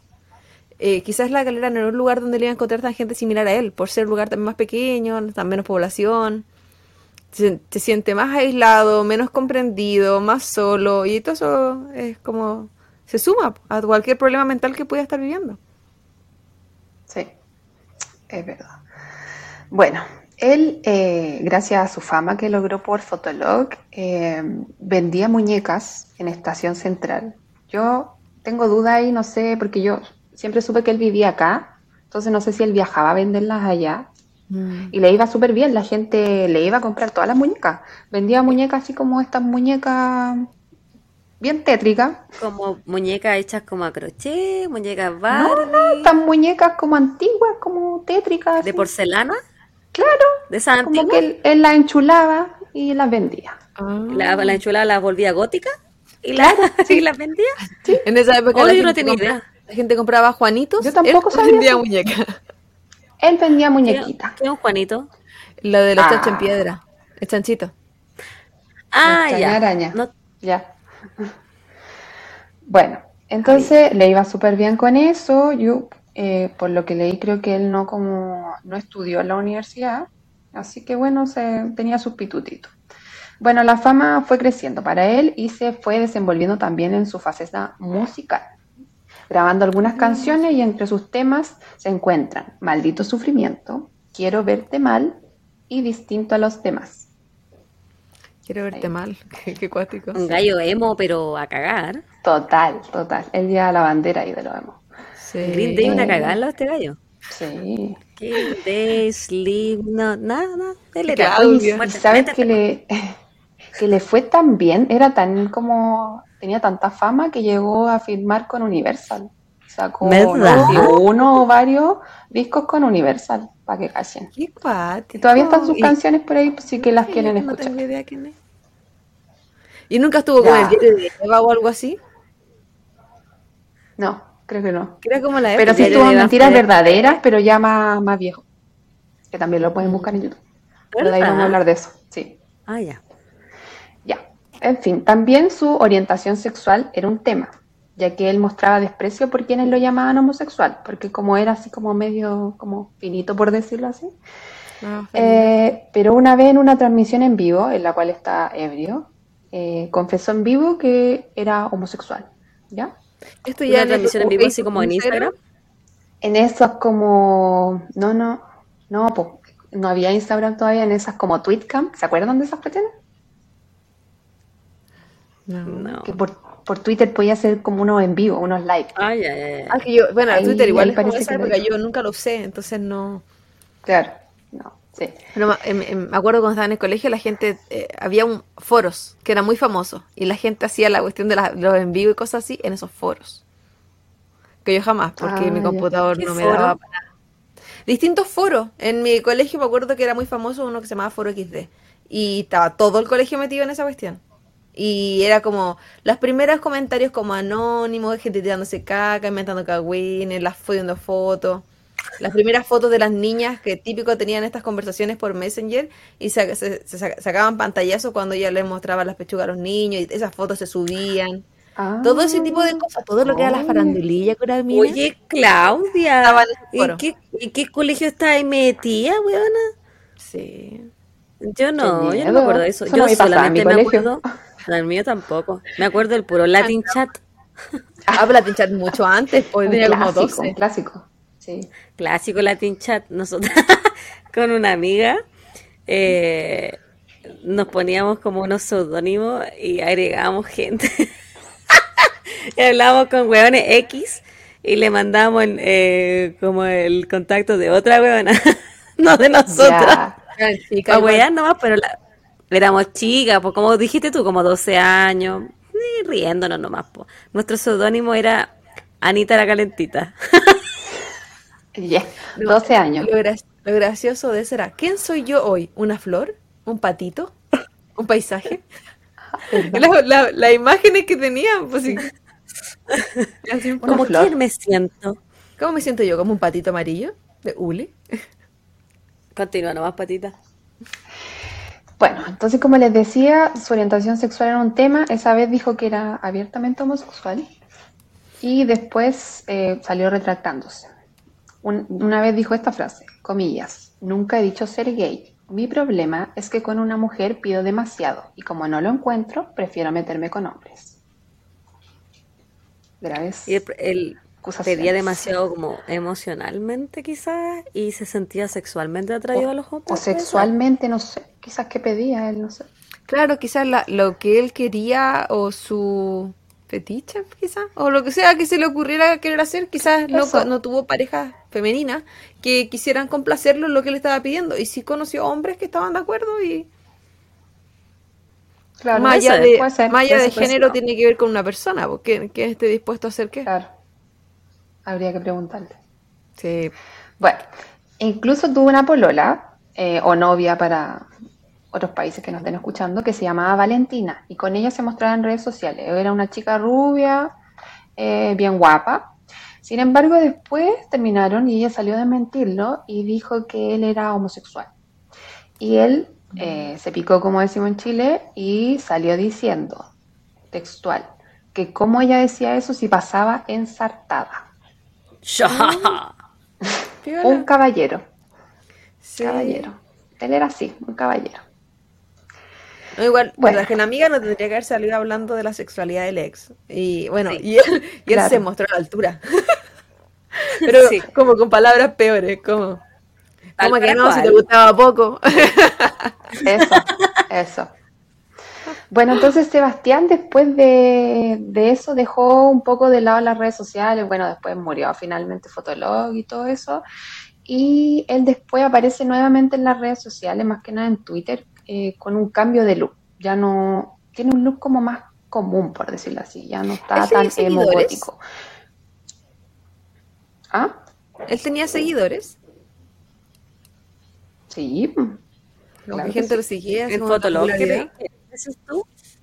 Como No, en general, era bien conocido, pues, Claudia. Era famoso. como gente que diga así como me gusta tu contenido, pues entonces te estoy siguiendo en Fotolog, Sí, en claro que Fotolog, sí. y te sigo donde sea que estés, me voy a crear una cuenta para seguir.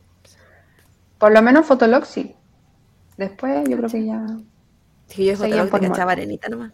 Igual, él salía en el diario después. De Ahora repente, sí. como en estas, en estas polémicas que dice la, la Pati, él igual salía en el diario. Igual, daba que hablar. Qué cuático, siento que me perdí la mitad de la gente. ¿En qué país estaba? Pura un frasco mayonesa. Bueno. La cosa es que eh, volvió con otro look y volvió extremadamente delgado. Y su look era ya más común, ocupaba el pelo corto y ya no se, él se teñía el pelo negro. Ya no se tenía el pelo negro, tenía como su color. Y medio pelado también, porque está más viejo también. Bueno, eh, volvió a Twitter y ahí compartía sus pensamientos sin filtro. Ahí subía fotografías que sacaba en el metro de Valparaíso, aquí, de mujeres con obesidad y sobrepeso, y iban acompañadas de textos denigrantes a las cuales les deseaba la muerte y su odio. Compartía también consejos pro anorexia y fue acusado de incitación al odio. Algunas de sus frases se las voy a leer. Comillas. Si el gobierno por el cual voté reacciona así, coma. No, coma la que ver, ¿para qué lo leo? Me imagino cómo lo hubiese hecho, como lo hubiese hecho el anterior que tenía una gorda al mando, cierre comillas, haciendo alusión a la Oh, expresidenta Michelle Bachelet. Otra frase decía comillas, hay solo una cosa que me molesta, que me, traquen- me traten de misógino. Eso es falso. Sí molesto a las gordas, pero esas no son mujeres, son bestias. El- Suave. Eh, hablando de frontalizado, A lo mejor pasa algo ahí en Quillota la calera, no sé. el agua, Estamos- frontalizado, la el agua que se toma no allá. sé, la- Era La rica la calpa, guanquillota, weón. la- que La cállate. los caballos. Pégate una, pégate una piedra en la boca antes de hablar de mi pueblo. ¿Qué pasa? Bueno, ¿Qué pasó por allá? Yo le dije que la Eh. calera no es lo mismo que Quillota, ya. Los pesticidas. bueno, él subía puras eh, fotos, como le decía, mujeres que tomaban el metro. Y eh, fue tanto que un día eh, recibió una brutal golpiza en el metro Valparaíso. Y él después de esto se salió grabando en una estación, no sé si era la de Recreo Portales, en una de esas, eh, salía llorando diciendo que le habían sacado la cresta, como decimos acá, y que lo encontraba súper injusto porque nadie lo había defendido. Y era- bueno, yo creo que la, no soy partidaria, no creo que no es lo políticamente correcto, pero se lo merecía un poquito. Pero quien Yo me acuerdo eh, odio, que salía odio. en... Me acuerdo que salía la, eh, sus comentarios y las fotos que sacaba de las mujeres en el metro salió en, eh, en portada de- en el diario La Última Noticia.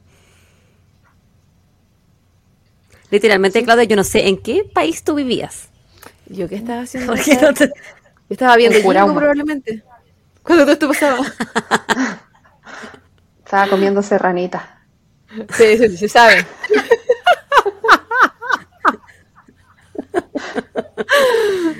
Para la gente que no entienda, Ah, es una ya. marca de galletas que sí se parece al nombre que tenía mi ex de esa época.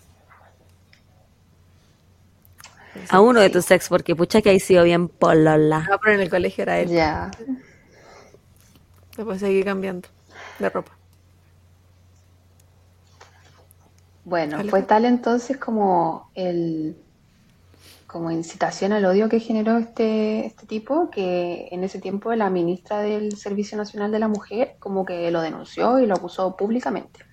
Y él después ahí fue que salió en este programa, creo que era Mentiras Verdaderas, eh, echándole toda la culpa a la ministra de por qué lo atacaron a él, como que era culpa de ella, no de él. Como que nunca asumió la culpa de, de- de los mensajes de odio que ponía, las fotos, todo ese tema. Qué pático. Sí, brígido. Él nunca se Bueno. hacía responsable ni de sus dichos ni, No. de su- ni de sus actos. No, O porque sea, el resto creía que estaba en lo correcto. pero muere- eh, siempre él moría en la suya porque eh, no era culpa de él que la gente eh, él no odiaba a, la gen- a las mujeres odi- odiaba a la gente gorda o sea era culpa de la gente con obesidad por, por tener obesidad no no, no- él no eran era el que mujeres. tenía odio Claro, Sí. era culpa de ella, por ser gorda. y después era culpa de la ministra Más encima, o sea y, y su responsabilidad cero cero. Pero cuando Bueno, lo atacaban él, era la además, claro, bueno, él además de todo lo que le estoy contando, era adicto al alcohol, la cocaína y otras drogas. Sus eh, cercanos lo describen, como decía anteriormente, como una persona cambiante y cuentan que tomaba diariamente una botella de vodka, ya sea solo o acompañado. Piolita. Fuera del Una tema la botella salud, de ¿Cómo vodka. pagáis? ¿De qué vivía? Sí, terrible. Pero no, pero ¿tú te de has tomado una botella de vodka? es es No sé cómo estáis o sea, vivos. sí. yo tampoco sabría Evidentemente, él tiene que haber tenido problemas de salud mental que lo que él era muy flaquito, así en esa segunda parte. al alco- alcoholismo y drogadicción. No, y para, si estás consumiendo Bueno. azúcar, esa cantidad de alcohol, que no deja de ser azúcar, no, y estás así de flaquito, es porque no estás comiendo nada aparte. Porque si no, No, al menos sí coca- hinchado. Y si en su versión de, en su versión de delgadez estaba hinchado, imagínate cómo hubiese sido sin hinchazón. Bueno, eh, Entonces estaba claro que él tenía problemas psiquiátricos y él se estaba tratando supuestamente estos problemas psiquiátricos y para eso también tomaba fármacos de los cuales abusaba también, con estos también se drogaba. Fármacos con copete funcionan súper bien también. La raja. Y eso mala cocaína. Sí, Claro. Para, para endulzar el cosas que azúcar que le consumía. estaba echando los polvitos. Y fumaba pito todo el día, pero no, no dije nada de eso. A ver, a ver, a ver, a ver, ahí te me calmas. Deja la marihuana tranquila. No, Decía porque que la si él marihuana tenía, era su amante. si tenía problemas mentales, hay gente que el, las marihuanas la hace súper mal. Los lleva, eh, como- Sí, puede abrir, crisis de esquizofrénica y cosas así. Como que Psicosis. cada psicosis, cada persona, eso, gracias amiga. Cada persona es un mundo y las drogas funcionan, por más que sea una planta, por más que sea lo que sea, te puede, en verdad puede sacar lo peor de ti o convertirte en otra persona. Y más si lo estaba mezclando con fármaco, con copete y con coca, ¿qué onda? ¿Cómo estaba vivo? No, es que la hacía todas, po. Sí. Y por favor, que me diga de dónde estaba sacando plata para tener esa weá. De las muñequitas. ah, De su música, po. de la, también, pues. Pero qué guático, que eh, incluso ya tenía Bueno. un contrato con Universal, es como eso, como que, como que me... no no es como- que deja Ni de ser un personaje ¿Y cuándo viene nuestro contrato? Spotify. Contrátanos. Me da un muñequito. Eso. Ya. Entonces, bueno, pasa el tiempo y él, a pesar de su homofobia, en el 2016 se enamoró de Michael Rowe, un hombre de 50 años, eh, gringo, norteamericano, ex veterano de la guerra, participó, en- tenía Sugar Daddies. Sí. sí, participó en el grupo que mató a Osama Bin Laden, sí, como para que se hagan una idea. Oh.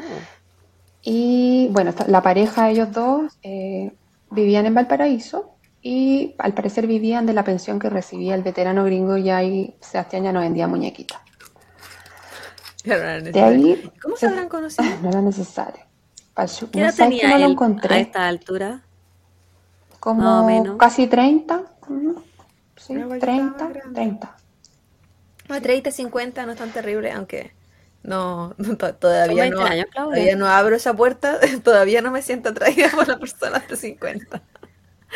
La necesidad Es que no puede que encuentre maravillosos y hermosos, yo no sé. Hoy en día no lo encuentro atractivo. Mañana, quizás sí. Cuando tengas que ser. renunciar a tu trabajo actual, quizás. Mañana, quizás sí. Y sigues, mañana. Mañana cuando decida que no quiero ir a trabajar, quizás encuentre a los de 50 deliciosos. ¡Qué delicia! Un Chupar de manjar. los dedos. Sí. Y si son panzones, Ya, bueno, con Mike, como le decía él, se fueron a vivir al sur a iniciar una nueva vida. ¿ya? Esto con el fin de hacer como un detox de las redes sociales, porque ya le ha habido pésimo con este tema de la incitación al odio y también de eh, las drogas. Mike quería como que dejara también de consumir tanto alcohol y tantas drogas. ¿sí? Se fueron a vivir a Curiñanco, que es un pueblo bien pequeño que está a 28 kilómetros de Valdivia, más o menos, en el sur de Chile. Y eh, en ese tiempo él ya tenía Instagram y ahí subía varias fotos con Mike y se le veía feliz y enamorado. Él decía que por fin había como encontrado la felicidad en, en Curiñanco. Ay, qué bueno. Igual como que me imagino como harta paz. Que quizás no la conocía antes. Claro. Bueno, la cosa es que eh, cuando estaba en Curiñanco comenzó a trabajar en un ARG.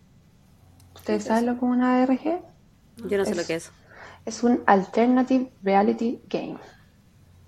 ¿Ya? Que eh, quiere decir que es un juego que se desarrolla en el mundo real y se juega mediante redes sociales. ¿Ya? Sebastián tenía un Instagram que se llamaba El Tesoro de Curiñanco.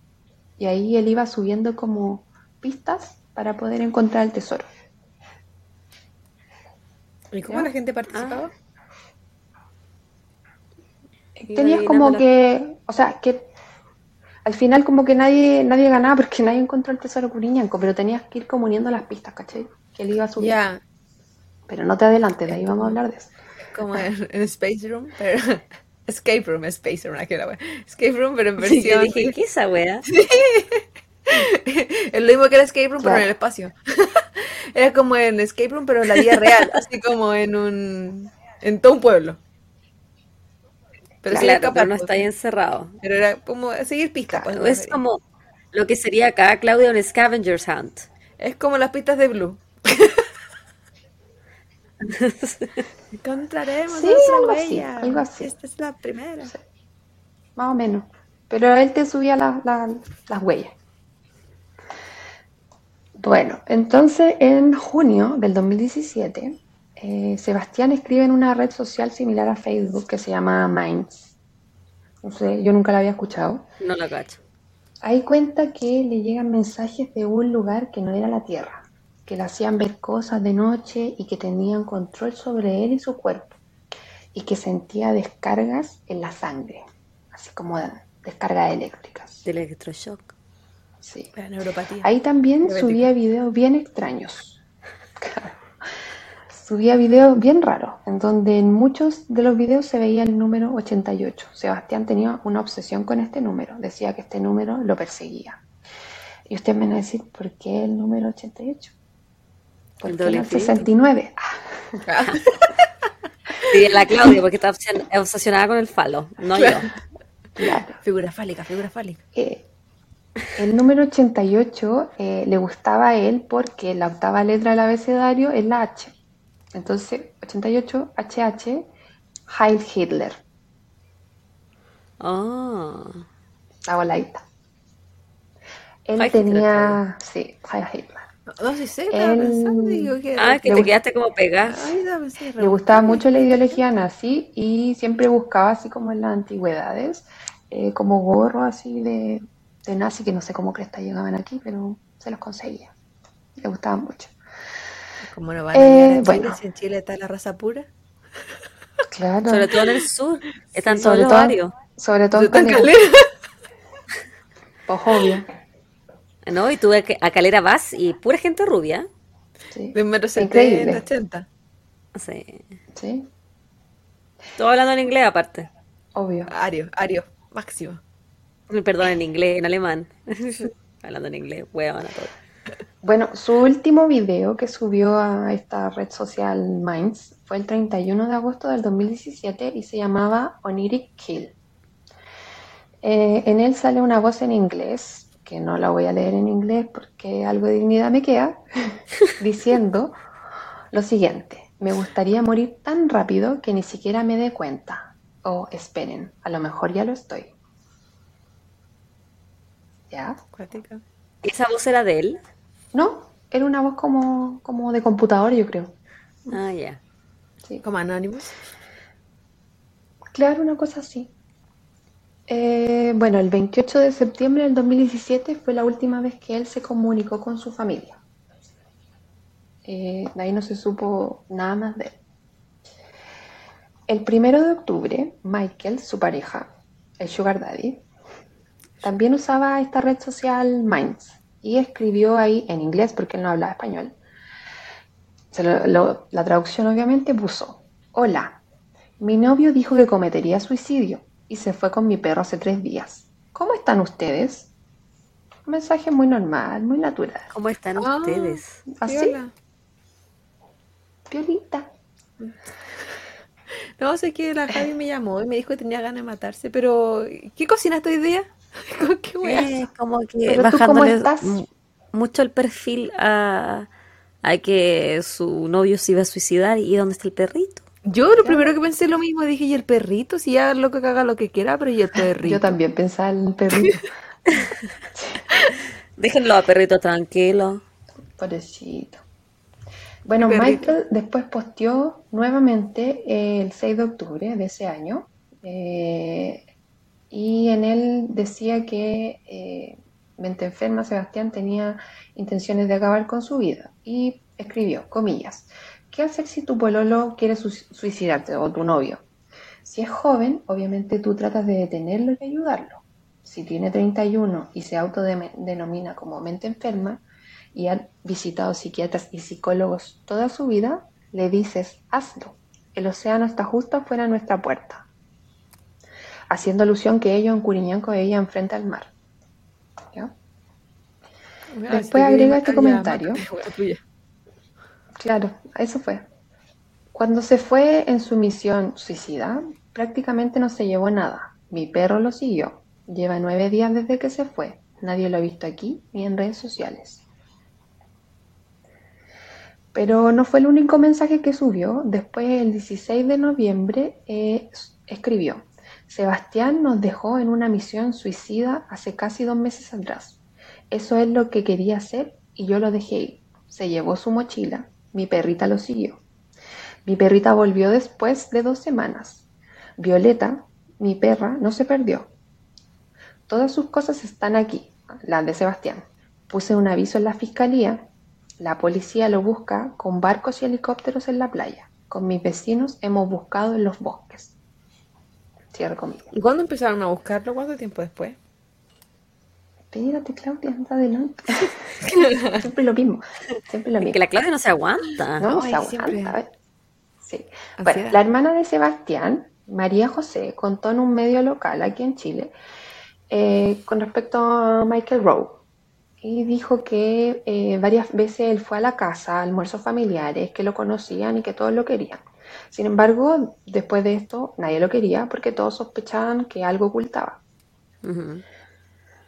Eso, yo también sospecharía de que él tuvo algo que ver con la muerte oh, de, mi hermano en este caso. Claro, porque fue el último que lo vio con vida. Aparte de que está poniendo esos comentarios, eh, esos mensajes, así como, pucha, o eh, se suicidó, o no lo vi más, se quería suicidar y, desapareció, así como eh, bajándole mucho el perfil a un posible suicidio. El comentario más, mente enferma que mente enferma. se puso a la par. Pero ¿cómo están? Sí. Eso es lo importante. ¿Sí? Bueno, la hermana de Sebastián dijo, Traté de contactarme con su pareja, pero él solo hablaba inglés. Le hablaba y no me pescaba, hasta que después de una semana me contacta y me dice que efectivamente Sebastián se había ido, que no sabía nada y que se había llevado su perro, que quería su perro de vuelta. No le importaba a Sebastián ni que se hubiese ido, él quería su perro. Y ahí me empecé a preocupar. Lo llamé varias veces y lo único que me hablaba era del perro. Me habló pestes de mi hermano, que había matado al perro y que el perro y el perro. Y ella le dijo, se perdió mi hermano. Tu perro me da lo mismo, le dije. Y no, no hubo caso. De ahí nos bloqueó y no supimos nada más de él. ¿Tú crees? Y esto es pura especulación. ¿Mm? ¿Le habrá hecho, mente enferma Sebastián, le habrá hecho algo al perro? Te digo que había vuelto. El perro volvió bien después. Volvió bien, pues. Ah, verdad, me confundí. Pero yo digo. Él no se llevó el perro, lo que pasa es que el perro lo siguió y después el perro volvió, pero como dos semanas después, pues, como, dice. Si, si mi hermano está con su pareja, yo, mi hermano no me responde, estoy hablando con el wea de la pareja, me da puras respuestas de mierda que no me interesan. Yo llamo a la policía, ¿no? O yo voy al lugar. No sé si me quedo. ¿Con los brazos cruzados? Así como, tan relajada. Ay, pucha, oh, tú. Y me bloquea. Es como, ajá, se supone que no hace algo, se supone. Sí. Bueno, no lo dije, pero Sebastián, eh, claro, era una persona que tenía problemas psiquiátricos, que sufrió bullying, pero era una persona que tenía familia y su familia lo quería, su familia eh, hasta el día de hoy todavía lo busca. Y bueno, María José, la hermana, entonces dijo que Michael la bloqueó y que ella finalmente fue la que puso la denuncia eh, por presunta desgracia. Eh, no sé, en verdad, supongo que después fue para Curiñanco, pero no, no, quedó en nada. Eh, con respecto a lo que, lo que ella fue lo último que habló con su hermano, dice que él le mandó un mensaje por WhatsApp, el último mensaje, y dijo, le dijo lo siguiente ella, me dijo que si mi hijo preguntaba por él, o sea, el sobrino, le contara solo de lo bueno, nada de lo malo. También decía que esta vez sí iba a lograrlo, esta vez sí se iba a suicidar. Ay, le había contado hasta la familia. Pero que si él eh, llevaba años luchando con sus enfermedades mentales. Sí, pues ya había tenido varios intentos. Sí. No sé si recuerdan un caso de acá. Pero decían que él como que siempre decía esas cosas, entonces Sí. como que, Que quizá no lo Era pescaron un, mucho. era un cabro que se había querido suicidar o estaba luchando con sa- salud mental durante mucho tiempo y conoció a una niña que al final le dijo, ya hazlo. Conrad. Mm. Ese caso. Michelle Carter se llama ella. Gracias. Ah, verdad. Que hay un Algún día lo voy a hacer. ¿no es cierto? Spoilers. Sí, es un documental que se llama I Love You Now Kill You, creo. Y los mensajes son cuáticos. en HBO Max, creo Sí, los mensajes de Sí, Yo te, de hecho, Claudia lo viste conmigo porque yo te dije que lo vierais. Sí, bebé.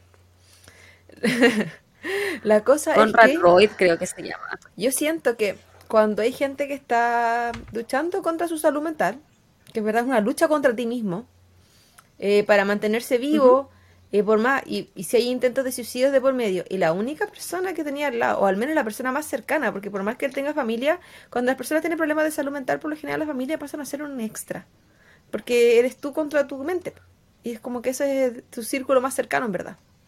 Eh, tu pareja te dice, ya, hazlo si tanto lo que quiere hacer. Es como, ah, no le debes nada a nadie. Muchas veces pasa que la gente, eh, antes, como, no se suicida o está ahí o se arrepiente, que si yo pensando en, en la- en alguien que tengan al lado. Porque tienes a alguien en que aferrarte aún a la vida. Y si ya no hay nadie, y si está en tu mente, y más encima tu pareja, o la persona que te quiere, te dice, sí, hazlo, porque ya, porque esa está buena idea, quién sabe quién le habrá dicho. Con verdad es el empujoncito que esas personas necesitan para seguir intentándolo, o para finalizar, lograrlo, ¿cachai? Porque Ay. si es la persona que la que tú confías, que, te, que te dice que lo haga, entonces, ¿qué, qué más da? O sea, uno le hace caso, en- entre Sí. comillas. Porque finalmente si tú estás luchando contra tu mente y tu mente es la que te está diciendo que ya no quiere más y tú estás diciendo no, démosle un poco más, qué sé yo, es una lucha constante cuando la gente tiene problemas de salud mental en verdad. Y yo estoy hablando casi casi del plano de la depresión, pero cada problema de salud mental es un, es un mundo aparte. Eh, una, las, per- las personas externas son un cable a tierra y es como una realidad que está fuera de tu cabeza y que a veces te hacen más sentido, te hacen ver las cosas más claras.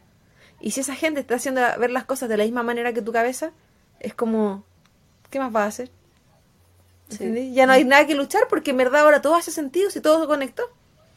Eh, tiene que ver con cuadros psicóticos también y cosas así. Pero por eso es, es muy clave que la gente que tenga problemas de salud mental esté rodeada de gente que no tenga problemas de salud mental para poder entender la diferencia y ver la diferencia de lo que está en su cabeza y lo que es la realidad. Porque la cabeza te come. Y eh, en verdad es súper difícil ver afuera de lo que tú tienes en la cabeza. Si es lo único que tienes. Es lo que te acompaña todo el día. Ese fue mi aporte. Está bien, está bien. Bueno, hasta aquí eh, la historia de Sebastián sería como una ¿El desaparición. loco como desapareció en qué año? Cualquier persona que está desaparecida, el 2017. 2017. El 17. Y nunca, y ahora viene el lo interesante. Oh, Espérate, Claudia, nos está escuchando que ahora viene lo interesante. Ahora, ahora viene lo que, que interesante. que se Mutela a esta mujer, por favor. Bueno, entonces Sebastián desapareció en 2017 Ujú. y el 22 de agosto del 2019 en su SoundCloud apareció un audio. ¿Ya? Este audio eh, se llamaba EETTDDCC, que es, eh, significa el tesoro de Curiñanco. ¿Ya? Como el Instagram ese que tenía, como el ARG, lo que hablamos. ¿Ya? Ya. Y eh, este era un audio que se, se los voy a poner ahora, pero favor, cortito adelante. porque es más largo, ¿ya? Pero les voy a poner un- Un trocito. una parte, ¿ya? Ya. Trocito nomás, porque se hagan una idea.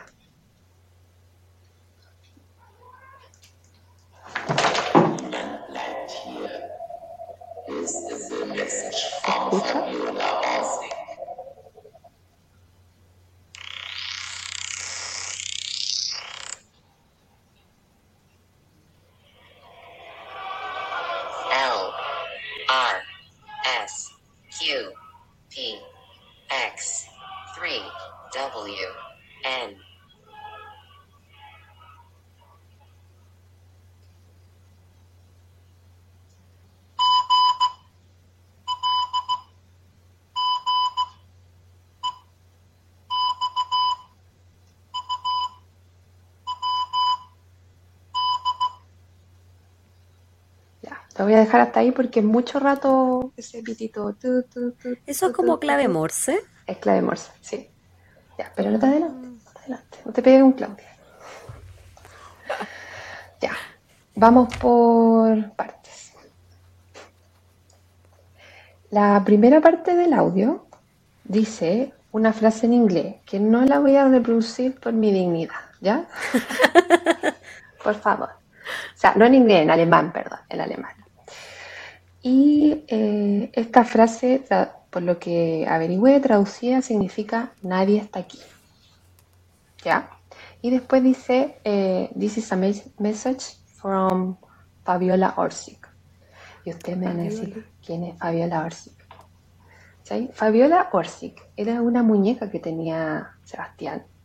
De supongo que de esas mismas muñequitas que vendía. Ujú. Y él decía que en esta muñeca estaba reencarnada María Orsic. ¿Quién es María Orsic?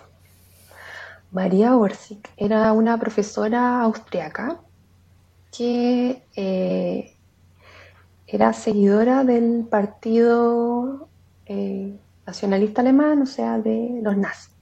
¿ya? Y ella, eh, junto con varias mujeres, crearon eh, la sociedad Brill.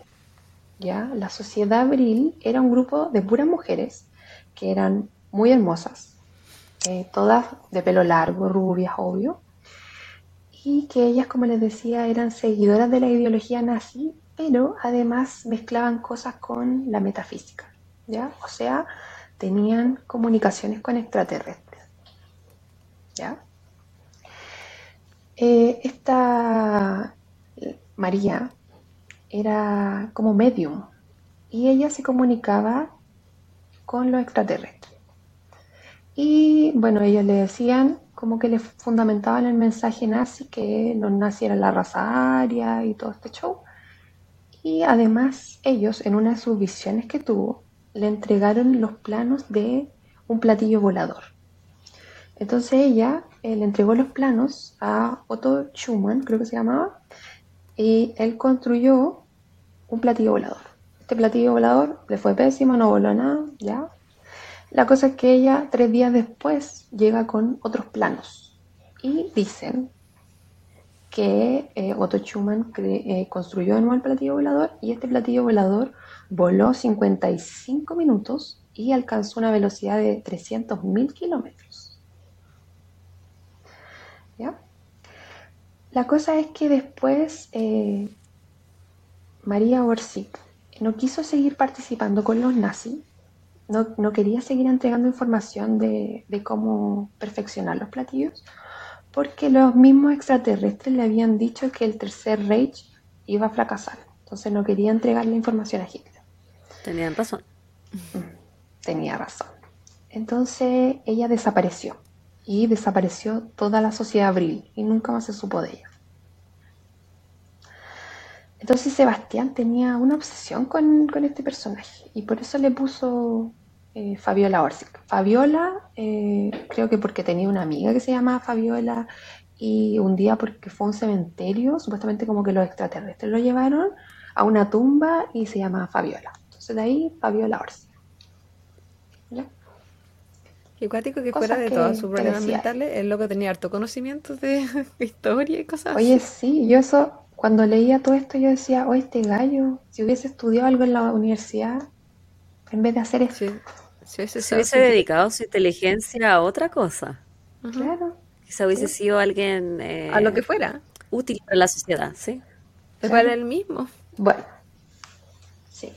Bueno, siguiendo con el audio, eh, una usuaria en Twitter, hay varios hilos de Twitter de, de este, de este audio y del caso de mente enferma.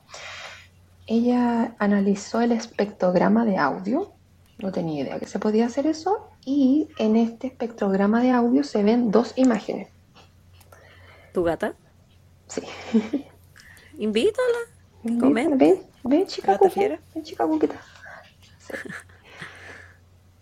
Eh, se ven dos imágenes al analizar el espectrograma. Después igual voy a mandar la imagen. Y una de las imágenes es eh, la muñeca. Se ve como la muñeca. La Fabiola Orsi. y la otra imagen que se ve es como una cebolla. Entonces dicen que hace alusión al software para navegar a la Deep Web eh, Tor, que el icono que tiene es una, una cebolla. Ya, ¿Ya? Sigamos entonces. Estoy como Está- súper metida. Yo estaba súper metida. Yo por eso quería que hablarais de esto, porque a mí me dejó full metida. No, es que aquí yo siento que si yo me pongo a hablar de esta cuestión me iría por un hoyo, un agujero negro Sí, sí. en la Bueno. web. La, bueno, el resto del, del audio, como ustedes pudieron escuchar, es código Morse. Eh, algunos usuarios también de Twitter dijeron que pusieron estas letras LRSQP, bla, bla, bla, X3, la buscaron en Instagram y le salían dos usuarios en Instagram con este nombre. Eh, uno de estos tenía la foto de la muñeca de Fabiola Orsic y el otro no tenía imagen. La cosa es que eh, la gente empezó a seguir estas cuentas y cuando estas cuentas alcanzaron 88 seguidores, las dieron de baja. Oh, Dicen que 88. Oye, qué todo tan raro. Rarísimo. Eh, dicen también que un usuario de Instagram alcanzó a escribirle a una de estas cuentas y supuestamente una de estas cuentas le contestó y le mandó una, un URL. Eso llevaba a una plataforma de streaming y de eso hay una captura donde arriba sale la fecha en el día que, eh, eh, que se subió el audio, que fue el 22 de agosto del 2019, y dice ahí también Heil Hitler. ¿Ya? Y bueno, esa transmisión fue dada de baja en el momento, y lo- de lo que se ve en esa captura es que hay como, bueno, está oscuro, se nota que es de noche, y hay como una, como una, como cañería, por decir así, un fierro, y hay un cordel. Eso es lo único que se ve. ¿Ya? Eh, también decían que la IP aso- asociada a este streaming revela que transmitía desde un lugar en Alemania. En ¿Ya? Alemania. Sí. También alguien buscó en el software de la Deep Web que les contaba yo, en Tor, eh, el código Morse y le salió un video. Y en este video se ve eh, como que alguien va grabando con una linterna y con el celular, como en el bosque, y se escucha un perro que va al lado de él todo el rato. ¿Ya? Como un video que hubiese grabado él ese día. ¿Cachai? Y el video fue subido eh, un día después de la desaparición de, de Mente Enferma, en el 2017. Eh, lamentablemente, esto es todo lo que se sabe de, Sebastián. Hasta el día de hoy nadie sabe de su paradero, eh, nadie sabe de nada con respecto a Michael. Eh, dos años después de que desapareció Sebastián, recién fue sindicado como sospechoso y apenas fue sindicado como sospechoso, él desapareció y nadie sabe dónde está. Él se llevó también las cosas de Sebastián, dentro de ella estaba el celular de Sebastián, Sebastián no ocupaba computador, solo ocupaba tablet y celular y él se lo llevó. También eh, dicen que eh, Michael eh, tenía una pareja en Estados Unidos antes de venirse para acá y esa pareja falleció el día del cumpleaños de Michael y nadie sabía cómo había fallecido, ni siquiera mente enferma. Entonces lo que dicen es que quizá Michael mató a su pareja de Estados Unidos y se vino como arrancando para acá. Lo otro que también dicen es que eh, en Curiñanco los vecinos no querían a Michael y a Sebastián porque eh, eran, metían mucha bulla, hacían muchos carretes, pasaban tomando y hablaban muchas cosas de la Segunda Guerra Mundial. Eh, según dicen, eh, ahí en Curiñanco creo que hay cementerios mapuche y Sebastián se iba a meter allá a hacer como rituales satánicos. También la persona que les arrendaba la cabaña decía que había atrasos en los pagos y que, claro, había reclamos de los vecinos. Y eso básicamente es todo lo que pude averiguar de Sebastián Álvarez Bernal, conocido como Enferma. Qué cuático que- Patricia Moya, pero este caso está como para esa serie de Netflix Unsolved Mysteries. Sí. Que eh, me gustaría que Netflix, uno de nuestros auspiciadores de Copa se dedicara a hacer un caso sobre mente enferma, porque lo encuentro, aparte de inconcluso, obviamente toda esta arista entre que está Estados Unidos metido, que hay un R que viene de, De de Alemania, Alemania. que de él no se supo más desde el 2017, pero subió un video en el 2019 y encontré súper tétrico que haya, que existiera un Instagram con la foto de la muñeca, porque a mí las muñecas ya me dan miedo. Y un Instagram con la foto de la muñeca peor.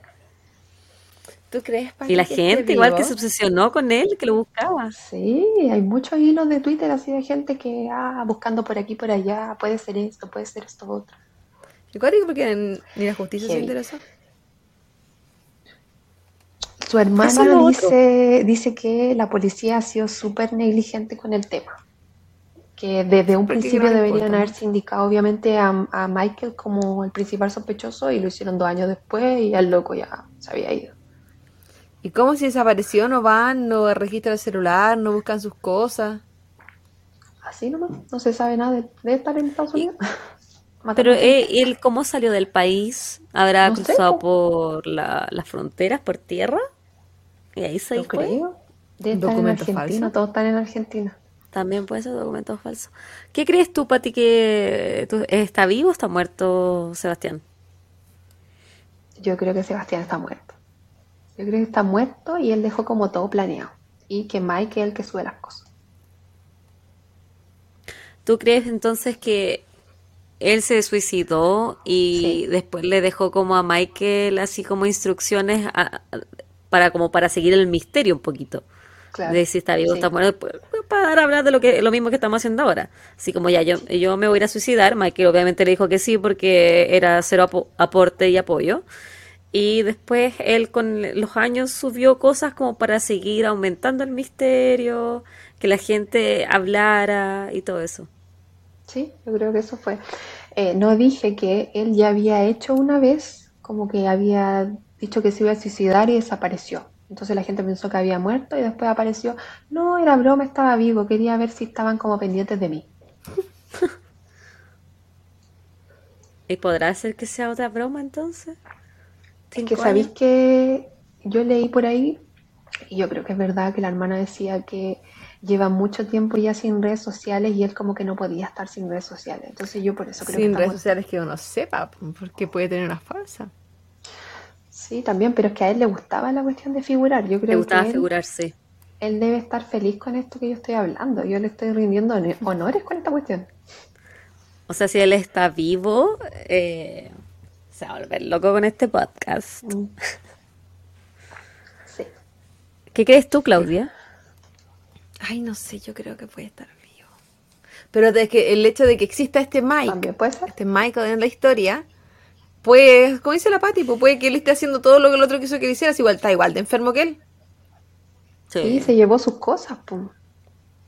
Y quizás, y- Yo y creo- que todo el hecho de que no solo que tenga conocimiento sobre Alemania, ahí tenían quizás conexiones y cosas.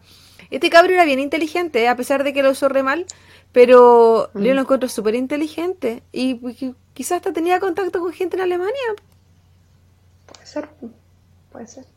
otro enfermo allá. Yo creo que debe estar muerto. Yo también creo.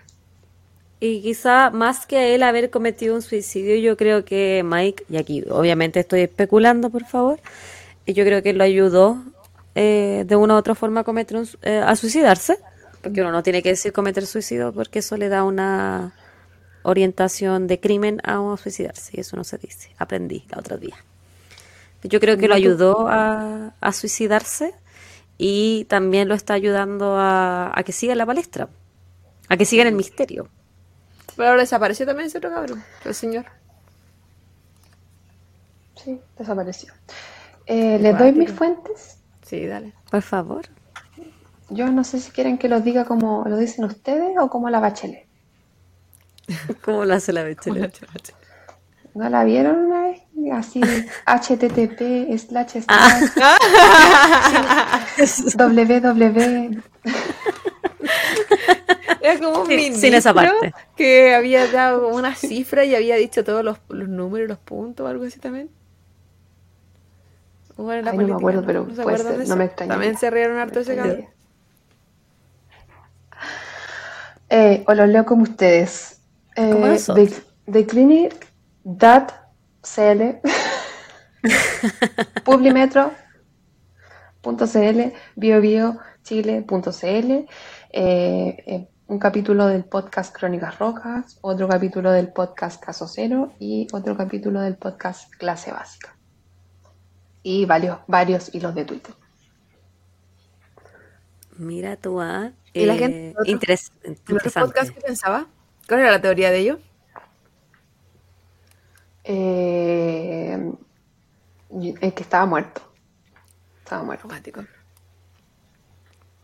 O sea, aquí dos de, dos de tres piensan que está muerto. Pues tú eres la única que piensa que está vivo, Claudia.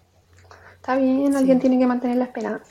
Sí, pues es que hay que, es que eso, la, la historia da para interpretarla Yo- en ambas formas. Yo hubiese pensado mucho que estaba muerto hasta cuando la Pati mencionó la imagen de él caminando en un bosque con el perro. Y no sé, en mi mente quizás fue cualquier día, pues no tiene por qué haber sido el día que desapareció, porque tampoco mencionan cuál es la fecha ni nada. Que puede estar metido como en el. No, si sale la fecha, es al otro Sí, día pues de que se dijo, perdió. pues, Claudia. Oh, es al otro día. Sí, al Entonces, otro con día mayor razón, pues. Si él se perdió, ¿quién tiene su celular? O sea, alguien tiene que saber dónde le tiene que haber estado. Yo no creo que el perro haya llegado solo. Yo creo Ah, que ¿verdad, el, po? el Mm. viejo Mike tiene que haber sabido. Porque se supone que si él iba grabando, Y ¿cómo él es? quería a su perro a toda costa. Sí. Y desapareció con el perro después de nuevo, ¿no? Cuando al final el viejo desapareció. Claro, tampoco se sabe el perro. Violeta. Y Yo creo que Violeta tiene que dar su versión de los hechos. Cuando la gente desaparece así está. como de la faz de la tierra, es porque tienen, o en el caso de, de- de esta gente, eh, movidas como para irse. Sí. Y, Sí. y es que el tema, no estamos hablando de una persona común y corriente que desaparece. Gente que tenía como conocimiento de otras cosas. Y yo, a pesar de haber sido pareja de un milico, yo es que yo no confío en estos veteranos de guerra y que No. obsesionados con la Segunda Guerra Mundial. Es como... Y uno sabe que están recagados del mate acá. Entonces... como que... Imagina que se van a Chile, peor, po, la peor combinación. ¿A qué te voy a Chile? ¿Con qué plata? ¿Por qué a Chile? Todo eso. Quizás se conocieron en redes sociales antes de. Quizás en qué. Porque está metido en muchas páginas que yo ni siquiera sabía que existían. Quizás en qué foro estaban metidos, qué gente conocían. Es que hay mucha gente rara. Y me carga tratar a la gente de rara, pero sí, en este caso sí lo son. como que hacen estas cosas como. Más que fuera de la norma, son. Sí, Sí. bordean las, los raros. Es como un submundo. Sí. Todo lo de la Deep Web a mí me parece eso de la- demasiado sí. extraño. A mí de la, eh, de la Deep Web me- y me da miedo. Me da miedo. También. Sí, también. Sí. Bueno, Pati, interesantísimo tu caso. Eh, nuestro audio escucha, nuestro oyente, díganos sus teorías de qué pasó con, Sí, con mente díganos, enferma. ¿qué Si conocían el caso. Si conocían ¿Qué el caso, eran como la Claudia, que Que no tenía idea de su existencia y vivía en un frasco de mayonesa. Y esperamos que les haya gustado mucho esta primera parte de este especial de, de- la semana de Halloween, con un poquito más de misterio, un poquito más de un caso que roza lo paranormal que nosotras con la Clau generalmente no hacemos, y por eso tenemos invitadas especiales. Y eh, ojalá la hayan pasado bien y que hayan quedado tanto con la duda como nosotras. Me recordó el misterio del, del cabro de Francia, el que ¿El mató a la francés? Javier Sí, Eh, a mí igual. sí. Dupont de Ligonnès. Sabía. la misma, pues desapareció de la vida y todo. Sí. A lo mejor andan juntos. Quizás están, están en. Alemania, con la bailando de los marcianos Miguel. llegaron ya. Llegaron bailando cha cha cha. Con John List por un momento.